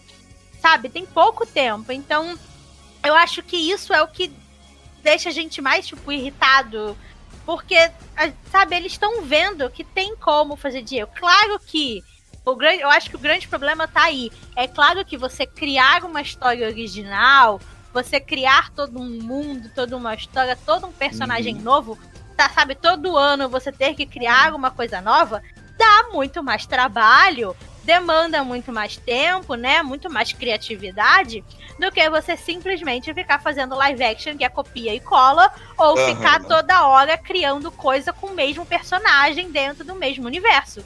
Obviamente, isso é muito mais fácil de fazer e é por isso que eles estão aí nessa coisa louca de Marvel, Star Wars e live action, porque uhum. é muito mais fácil de fazer e eles sabem que é dinheiro garantido.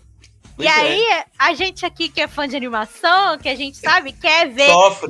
A, a gente sofre, porque a gente fica tipo, ou, ou a gente fica nessa de tipo, tem animações animações originais saindo, tipo Raya, tipo Luca, uhum. Soul, mas que é, acabam não, não fazendo tanto sucesso ou não ganhando tanta atenção. Muitas vezes pelo próprio marketing deles, que eles sabem fazer direito.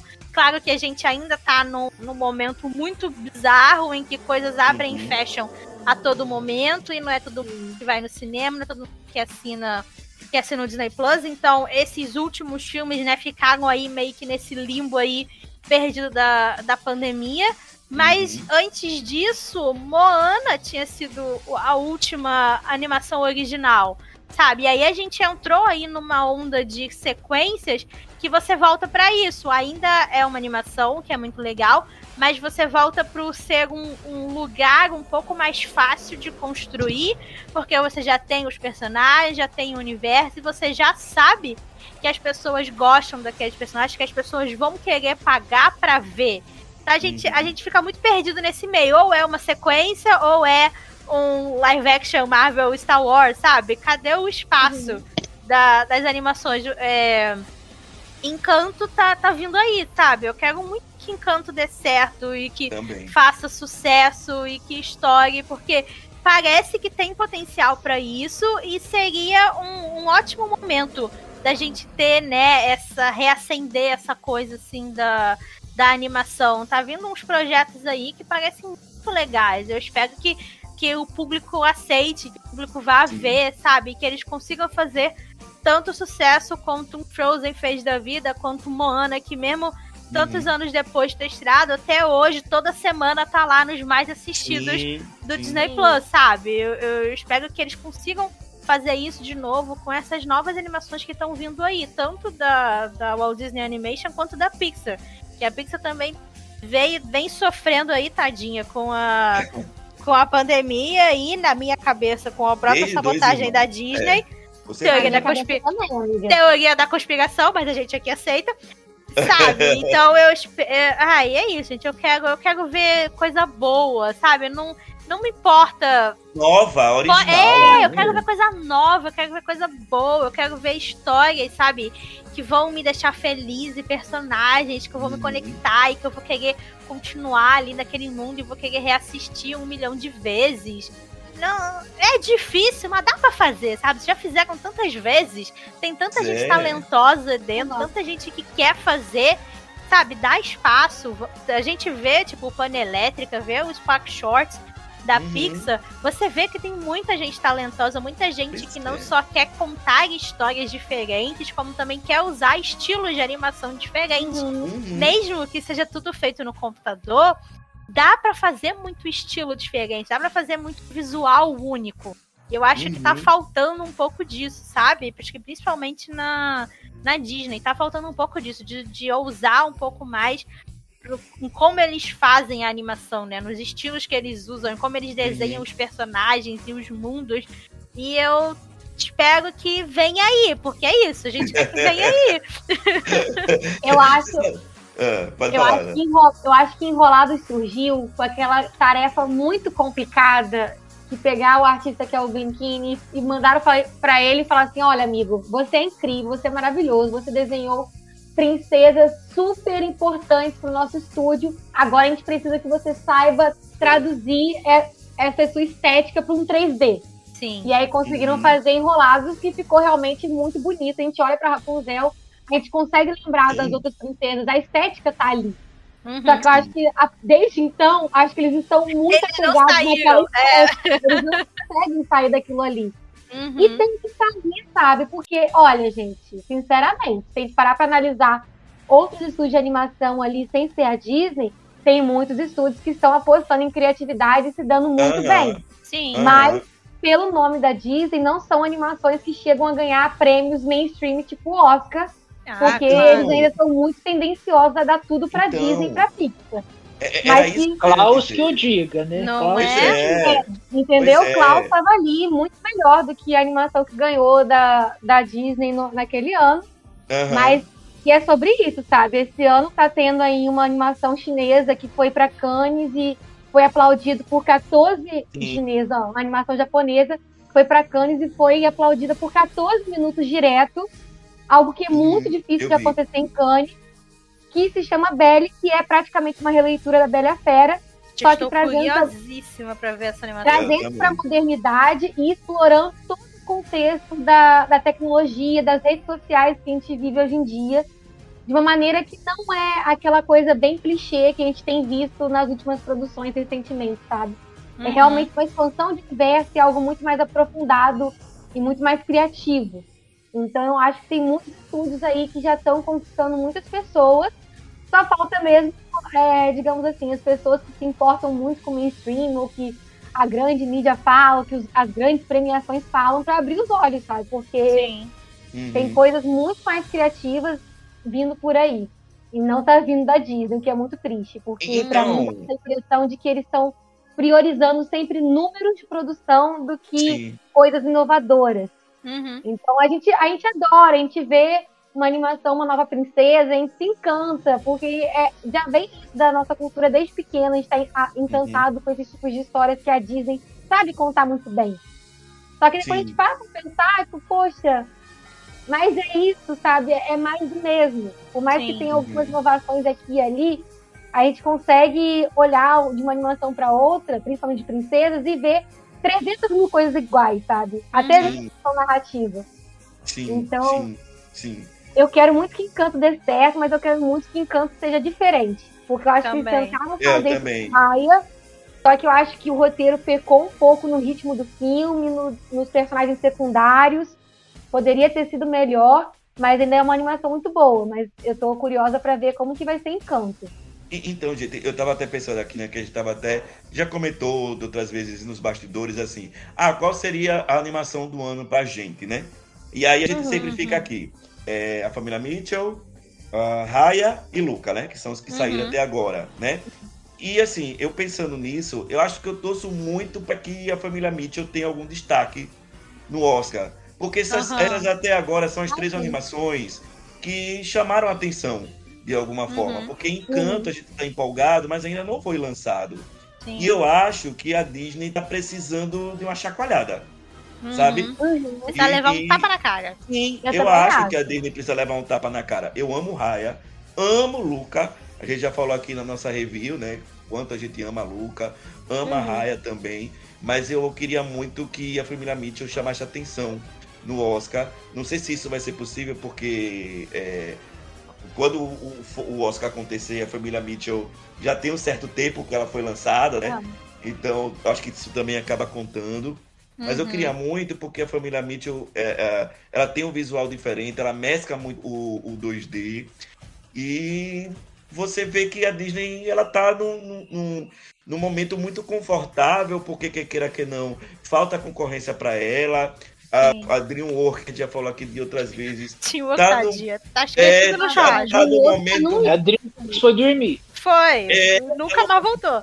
Muito esquecido. Pelo que eu vi até, aquela animação Vivo, a Jornada de Vivo, da Netflix, ela, Seria pelo que eu pesquisei, ela estava sendo produzida na DreamWorks, é. a DreamWorks, tipo assim, estava tendo toda crise financeira, parava com projetos, vários outros, E aí a animação, graças a Deus, foi salva pela Sony Animation, sabe? Então eu É. fiquei olhando assim, vocês vi um outro, vocês quiseram jogar esse projeto bom fora Pois é. e continuar no limbo, sabe? Porque é um outro assunto que a gente não sabe pra onde vai, o que, que tá acontecendo.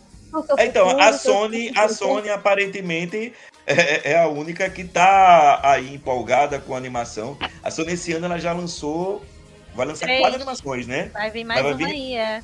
Vai vir É. mais um aí, né? Então, é, eu, eu torço muito para que a Sony encontre seu caminho e que possa abalar a Disney de alguma maneira aí, para ver se a Disney se acorda com tudo isso que a gente está falando aí, dá uma chacoalhada aí, porque é aquilo que eu defendo, precisa de concorrência. Uhum.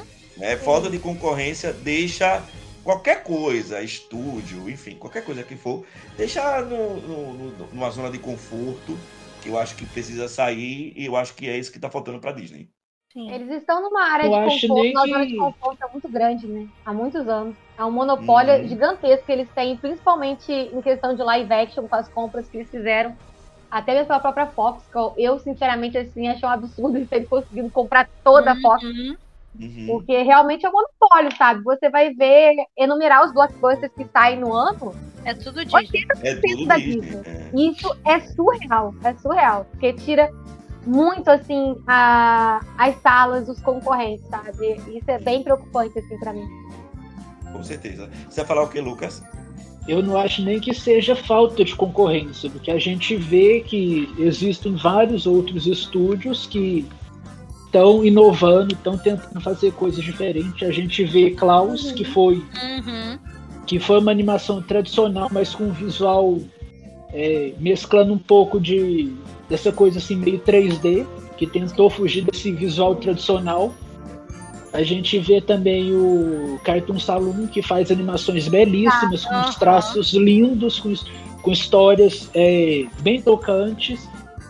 Só que a Disney ela tá num patamar assim tão, tão alto, ela tá tão grande que parece que nada Nada toca mala. Aham. isso. Aham. E É a gente vê assim que o Oscar é praticamente vendido pra Disney. Sim, né? com Que a gente certeza. vê que, por exemplo, Toy Story 4 ganhou de Klaus. E pra Sim. mim foi um absurdo aquilo.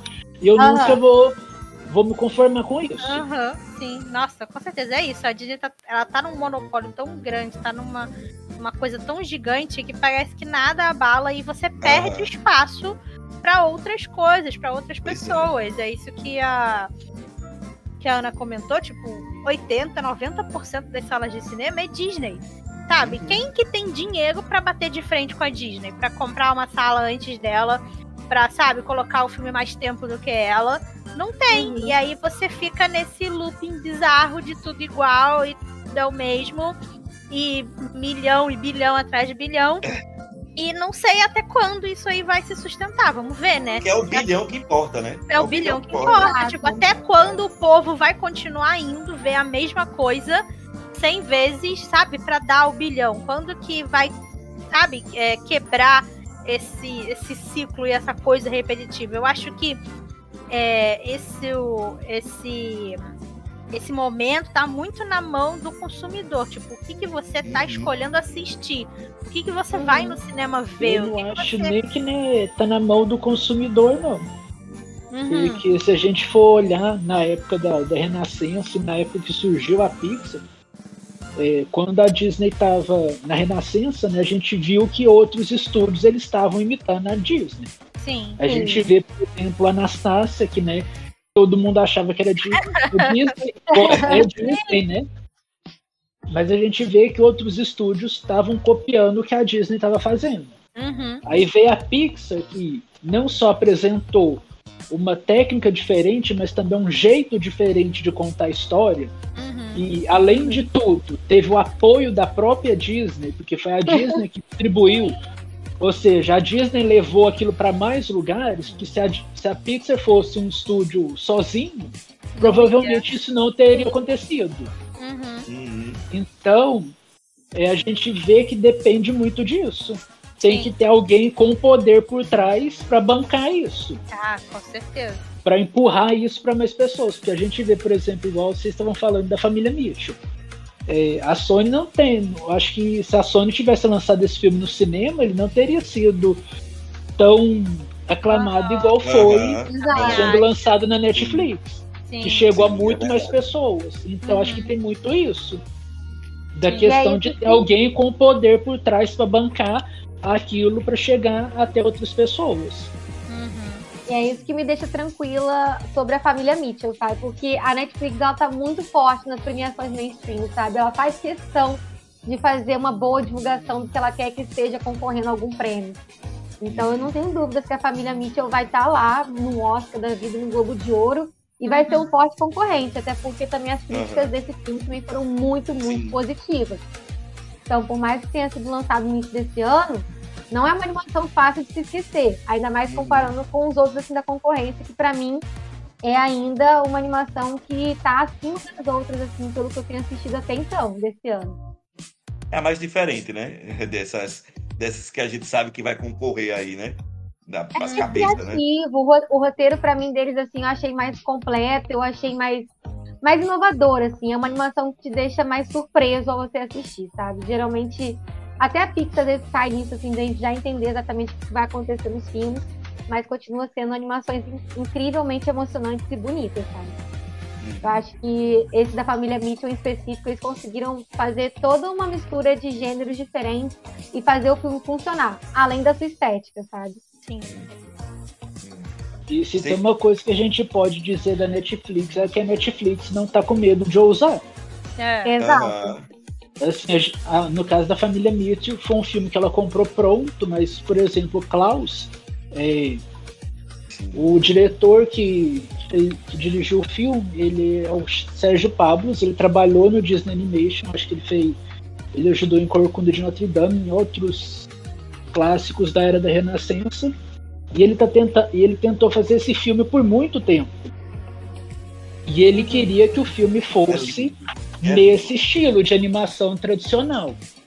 Só que nenhum, é, nenhuma plataforma, nenhum estúdio estava querendo apoiar a ideia dele. Todo mundo queria que ele fizesse em computação gráfica, naquele estilo que todo mundo está familiarizado. E a Netflix foi a única que falou: não, vai e faz desse jeito que você quer. Uhum. Foi, ela foi a única que deu o apoio para ele de fazer daquele jeito, de usar animação tradicional. Então a gente vê que, que tá faltando isso, né? De ter alguém para é, para apoiar as Sim. pessoas a, é, para ter esse espaço de ousar.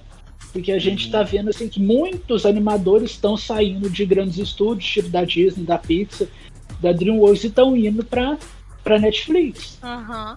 Porque a. Netflix está dando esse espaço, não só de, de usar em termos de, de visual, mas também de histórias. A gente vê as séries que, é, tipo She-Ra, que tem várias, várias representatividades LGBTQIA+. Então a gente vê que eles estão tentando fazer algo diferente. Enquanto se a gente pega da a. Disney, nas séries da Disney eles estão tipo dando passinhos de tartaruga, um a cada ano. Sim. É triste. É, é triste. É, Aí tem The All House, que é maravilhoso, tem representatividade, Pois mas vai é, acabar na cancela. próxima temporada. Ai, gente, não me fala de Our House, não, que eu fico triste. Quero só ver como é que vai chegar The All House né, no Disney Plus, como é que vai ser a divulgação. Tô esperando por esse dia. Ah, vai ser aquela coisa mais do mesmo, né? Tá lá. Chegou! Joga, Tá lá. bota, um post É. no Twitter e foi. É, Um tá Twitter. eles lembrarem, né? Porque eles é lembrarem, é. Ah, assim, Um tweet com a, não com a muito, errada. não muito relacionada, mas a, o Disney Plus colocou uma- um filme nacional é, Aham. de animação, Sim. o Pergaminho, Pergaminho Vermelho, se não me engano. Isso. Eu ainda não assisti, Eu mas teoricamente foi uma estreia exclusiva e a- o Disney Plus não divulgou o negócio. E quando ele soltou aquela listinha de, de sexta-feira com todas as estreias da semana, ele não colocou o filme. Ai, Aqui, Aham. ótimo. a gente te ama. Então é tipo assim, nem eles importam com que, com que entrou no negócio. Sim. É, eu acho que as questões brasileiras é mais pela questão da lei mesmo que a gente tem aqui. É. Sim, sim, com certeza. Que essas É, com produ- certeza. esses produtores, assim, esses canais de fora, eles não podem simplesmente colocar É uma 100% do obrigação. catálogo de, é, de produtos que não sejam brasileiros, sabe? Tem que ter, acho que é 15, 20%. Na verdade, isso não vale para streaming. Foi aprovado tem que não vale para streaming, é não? só, pro, só para canais. Eu acho que para streaming também vale, Eles estão começando É, a colocar isso. É, Eles tentaram, mas não deu certo, não. O povo não, Ah, não quis. Teve a maior polêmica. Eu, eu acho que devia ter sim, eu acho que devia ter isso, mas não tem. Tanto é que até agora a gente não tem nenhuma série original do Disney Plus brasileiro. Então, Verdade. Por gente, enquanto, tá em produção, mas até agora não estreou nada. Não sai, não. não fale É. isso, que eu tô com medo da Disney comprar a turma da Mônica. Não, tá bom. É, tem algumas coisas nacionais lá. Ah, Chegou até o Menino Mundo, que é uma animação fantástica. Se alguém aí que tá escutando a gente não assistiu, assista, que é uma produção brasileira que devia ter ganhado o Oscar. Divertidamente, me perdoe, mas o Menino Mundo era algo simplesmente extraordinário, completamente diferente. Mas infelizmente não ganhou o Oscar naquele ano, porque, né? Americano.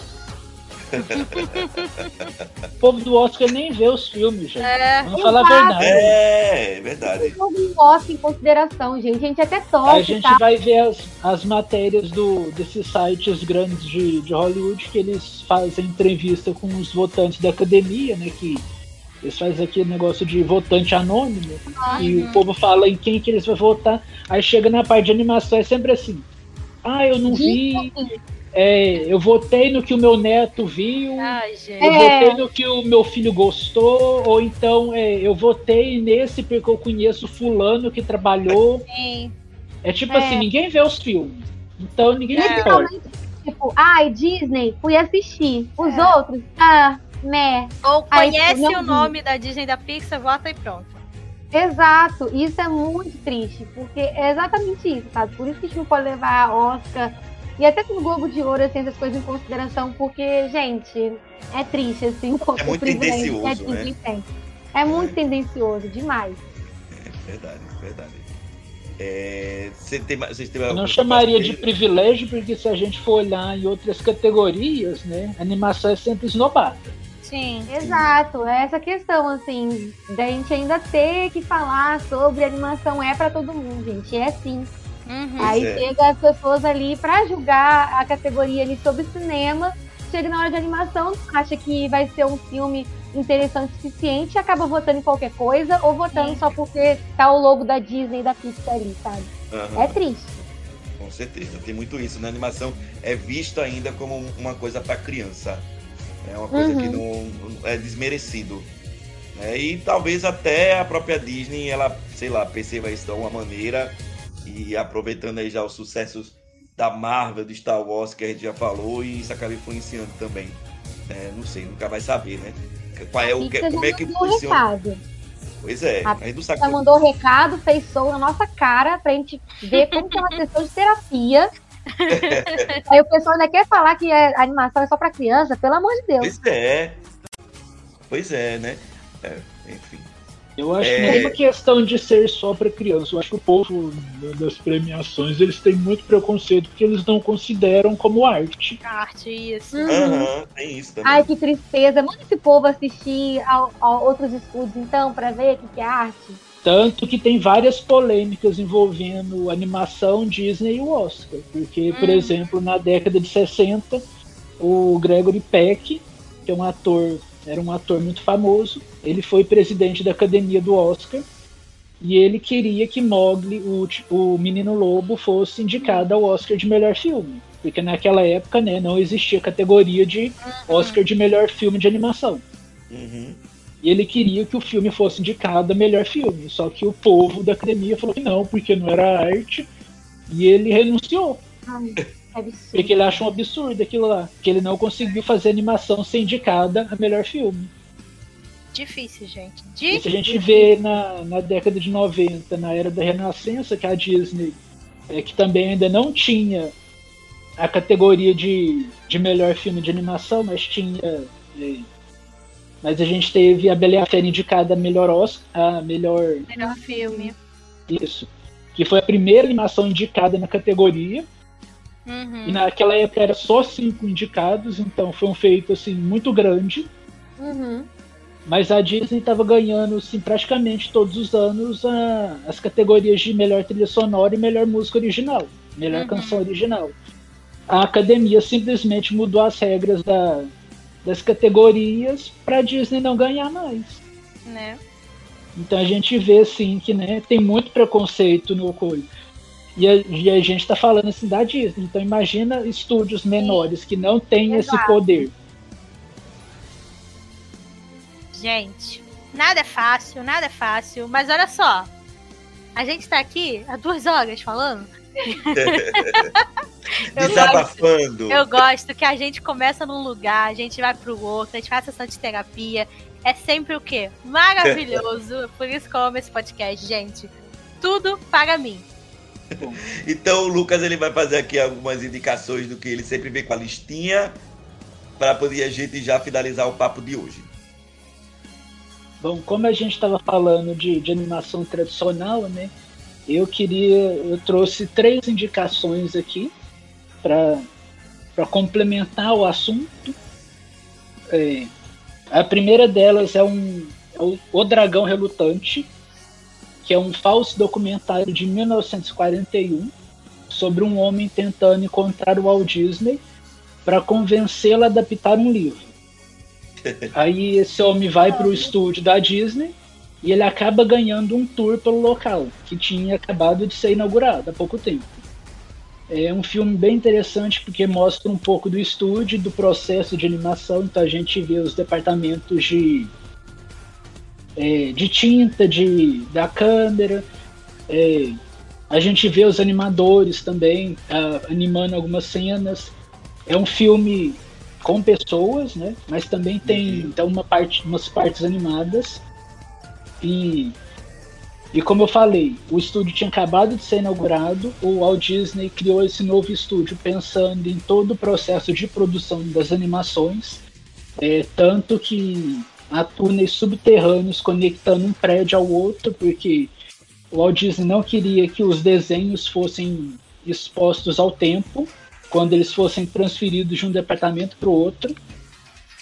E, infelizmente, hoje esses prédios do filme não abrigam mais o Walt Disney Animation Studios. E hoje eles abrigam vários escritórios da Disney, porque na década de 80 o estúdio foi expulso de lá. Os novos presidentes da Disney expulsaram o estúdio de lá. E depois ele foi realocado para um prédio do outro lado do terreno, que o que é uma grande ironia, né? Porque a gente vê que mudou a direção, eles expulsaram o estúdio, que foi o grande, o estúdio que começou tudo. E o terreno lá foi construído pensando nesse estúdio. Então eu acho isso, eu sempre achei isso um, um grande absurdo. Não. Eu não consigo conceber. O Walt Disney criou um, um negócio todo pensado no, no estúdio para facilitar a produção de animação e eles são expulsos de lá. Mas enfim. Isso me leva à minha segunda recomendação, que é o Acordando a Bela Adormecida, que é um documentário sobre a era, a era da renascença do Disney Animation. É um documentário que fala sobre essa mudança dos prédios do estúdio, sobre a nova direção da Disney e como a Disney se reergueu 20 anos depois da morte do, do Walt Disney. É um ótimo documentário, mas também ao mesmo tempo é um pouco irônico, porque ele começa com o Michael Eisner, o antigo presidente da Disney, falando que a animação é o coração e o carro-chefe da Disney. E hoje a gente vê que não é bem assim, né?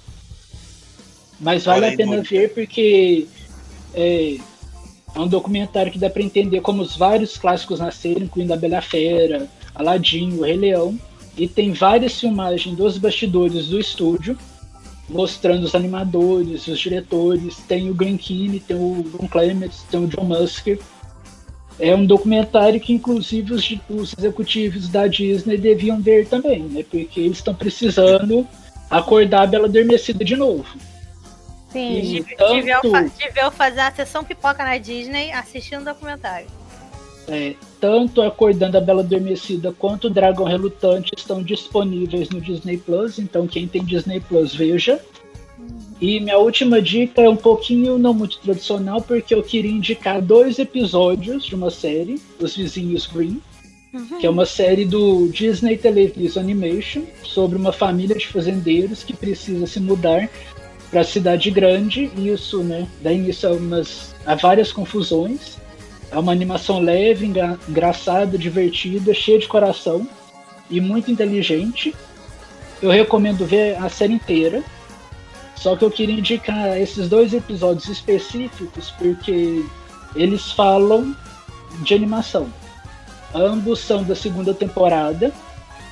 O primeiro chama Rolê Barato, que é um episódio sobre cortes de custos. A família quer, quer ir para uma grande feira que está acontecendo na rua deles, mas o pai fala que eles estouraram os gastos de produção. Os gastos de produção. E eles precisam descobrir uma forma de se divertir e sem, sem gastar nada, sem gastar mais nada para produzir uma nova aventura. Ou seja, a equipe da série usou a falta de dinheiro da família para fazer uma metáfora sobre o orçamento da série e fazer várias piadas metalinguísticas. Tem coisas sobre quebrar a quarta parede, sobre desenhar cenário. Então, assim, é um episódio bem interessante.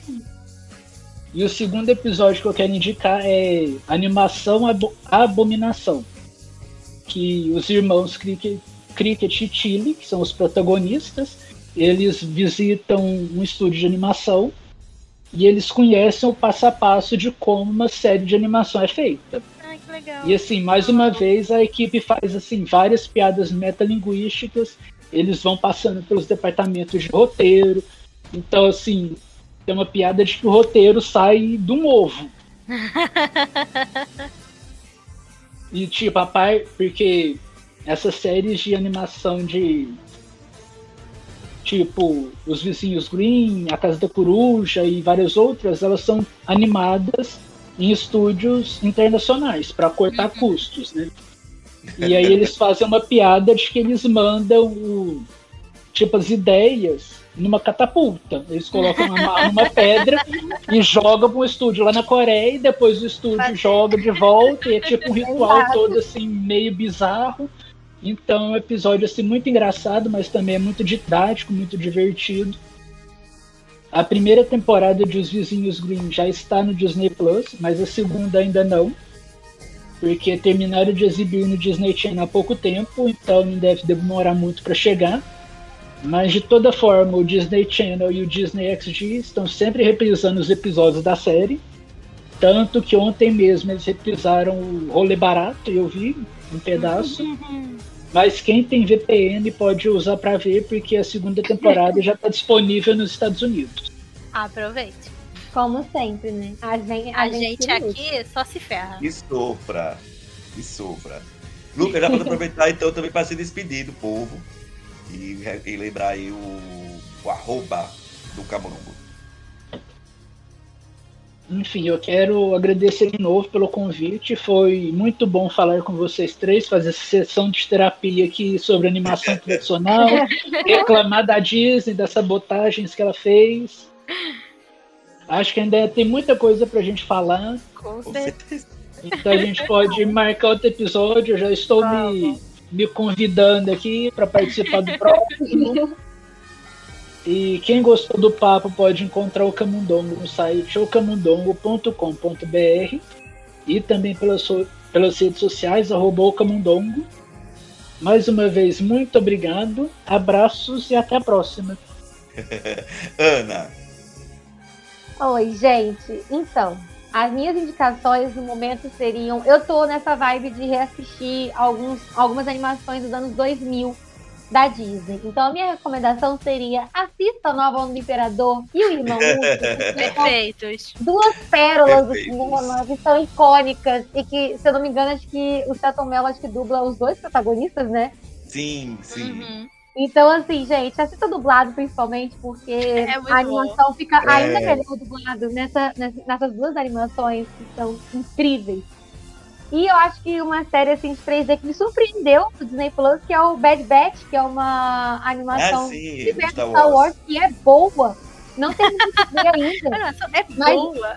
Boa. Eu, eu não tava dando nada, só que a história é muito legal. Melhor do que a, tri- a última trilogia de Star Wars, assim como o Mandaloriano também é incrível. Então, assim, eu fiquei chocada, porque é um universo bem amplo, bem construído, tá bem legal também. Não é animação 2D, infelizmente, né? Mas, mas é bem boa mesmo. E a, se eu não me engano, acho que a, a primeira temporada já tá completa. Acho que lançou recentemente o último é. episódio. É. Então acho que é uma, é uma boa dica também. E assim, eu para me despedir, eu quero agradecer esse convite maravilhoso. Obrigada, Lore, obrigada, André. Muito bom também conversar com o Lucas por aqui. Gente, vocês são pessoas incríveis. Obrigada pelo convite. Ah. Papo do Castelo é uma coisa maravilhosa. Adoro o projeto de vocês. Então, poder participar é, é sempre uma felicidade muito grande para mim. Muito obrigada por esse espaço, por essa conversa maravilhosa. E se vocês gostaram desse nosso papinho aqui, gente, gostaram da minha pessoa, vão lá conhecer o meu canal, que se chama Jornada Animada. E vão lá me conhecer no Twitter também, que é arroba Jornada Animada. Eu acho que na introdução eu coloquei um underline ali no meio da, do nome, mas não tem underline não, tá, gente? É de Dori, entendeu? Tô coisas, arroba, mas é só arroba Jornada Animada mesmo, que a gente fofoca, fala mal do rato quando tem que falar, fala de outros estudos, fala de Olimpíadas, o que tiver acontecendo no momento, abafa. Então é sobre isso, entendeu? Querem conversar sobre outras animações? Vão lá no Jornal Animada, que eu tenho certeza que vocês vão se divertir junto comigo lá no meu canal. Mas, infelizmente, vamos ter que encerrar o nosso papo de hoje, porque senão, gente, André não consegue editar esse negócio pra sair. Sim. O povo ouvir, né? Não. do editor. Coitado do editor. André que se vire. Mas, ele que lute. Mas, gente, foi incrível bater, essa, é, bater esse papo com vocês. A conversa foi maravilhosa. A gente falou tudo que a gente queria e muito mais ainda. Tipo, super válido a gente depois se juntar de novo, fazer uma parte 2, fazer só. Eu acho que a gente tem que fazer uns episódios só, tipo, falando da Di, né? A gente só chega e fala qualquer coisa. Tem, é, tema, tema livre. livre. A gente só sempre vai. Eu acho que a gente tem que fazer uns episódios de tema livre, André. Ah, vamos, vamos. Botar no, vamos botar no calendário, porque é sempre incrível. Mas deixa... Episódio de sessão de terapia. Isso, é. sessão de terapia barra tema livre. Amo. Mas, ó, quero... gente, são sempre os melhores. Eu amo. Mas eu quero agradecer você, nosso ouvinte, que tá aqui com a gente até agora, que ouviu nosso episódio inteiro. Como a gente falou lá no início, manda pra gente a sua mensagem. A gente falou tanta coisa hoje, tem tanta uhum. coisa que você pode comentar, que você pode mandar a sua opinião e a gente vai adorar saber. Manda o seu e-mail para papanocastelo.gmail.com ou a sua DM lá no nosso Instagram ou no nosso Twitter, arroba Papo no Castelo, que a gente vai adorar ler nos próximos episódios e comentar um pouquinho aí do que vocês falaram. Vem fazer parte da nossa hora do ouvinte, que é sempre incrível. E mais uma vez, obrigado aos nossos convidados queridos que estão sempre aqui com a gente e vão voltar ainda muitas vezes, porque é sempre delicioso conversar com vocês e vocês arrasam muito, e é isso.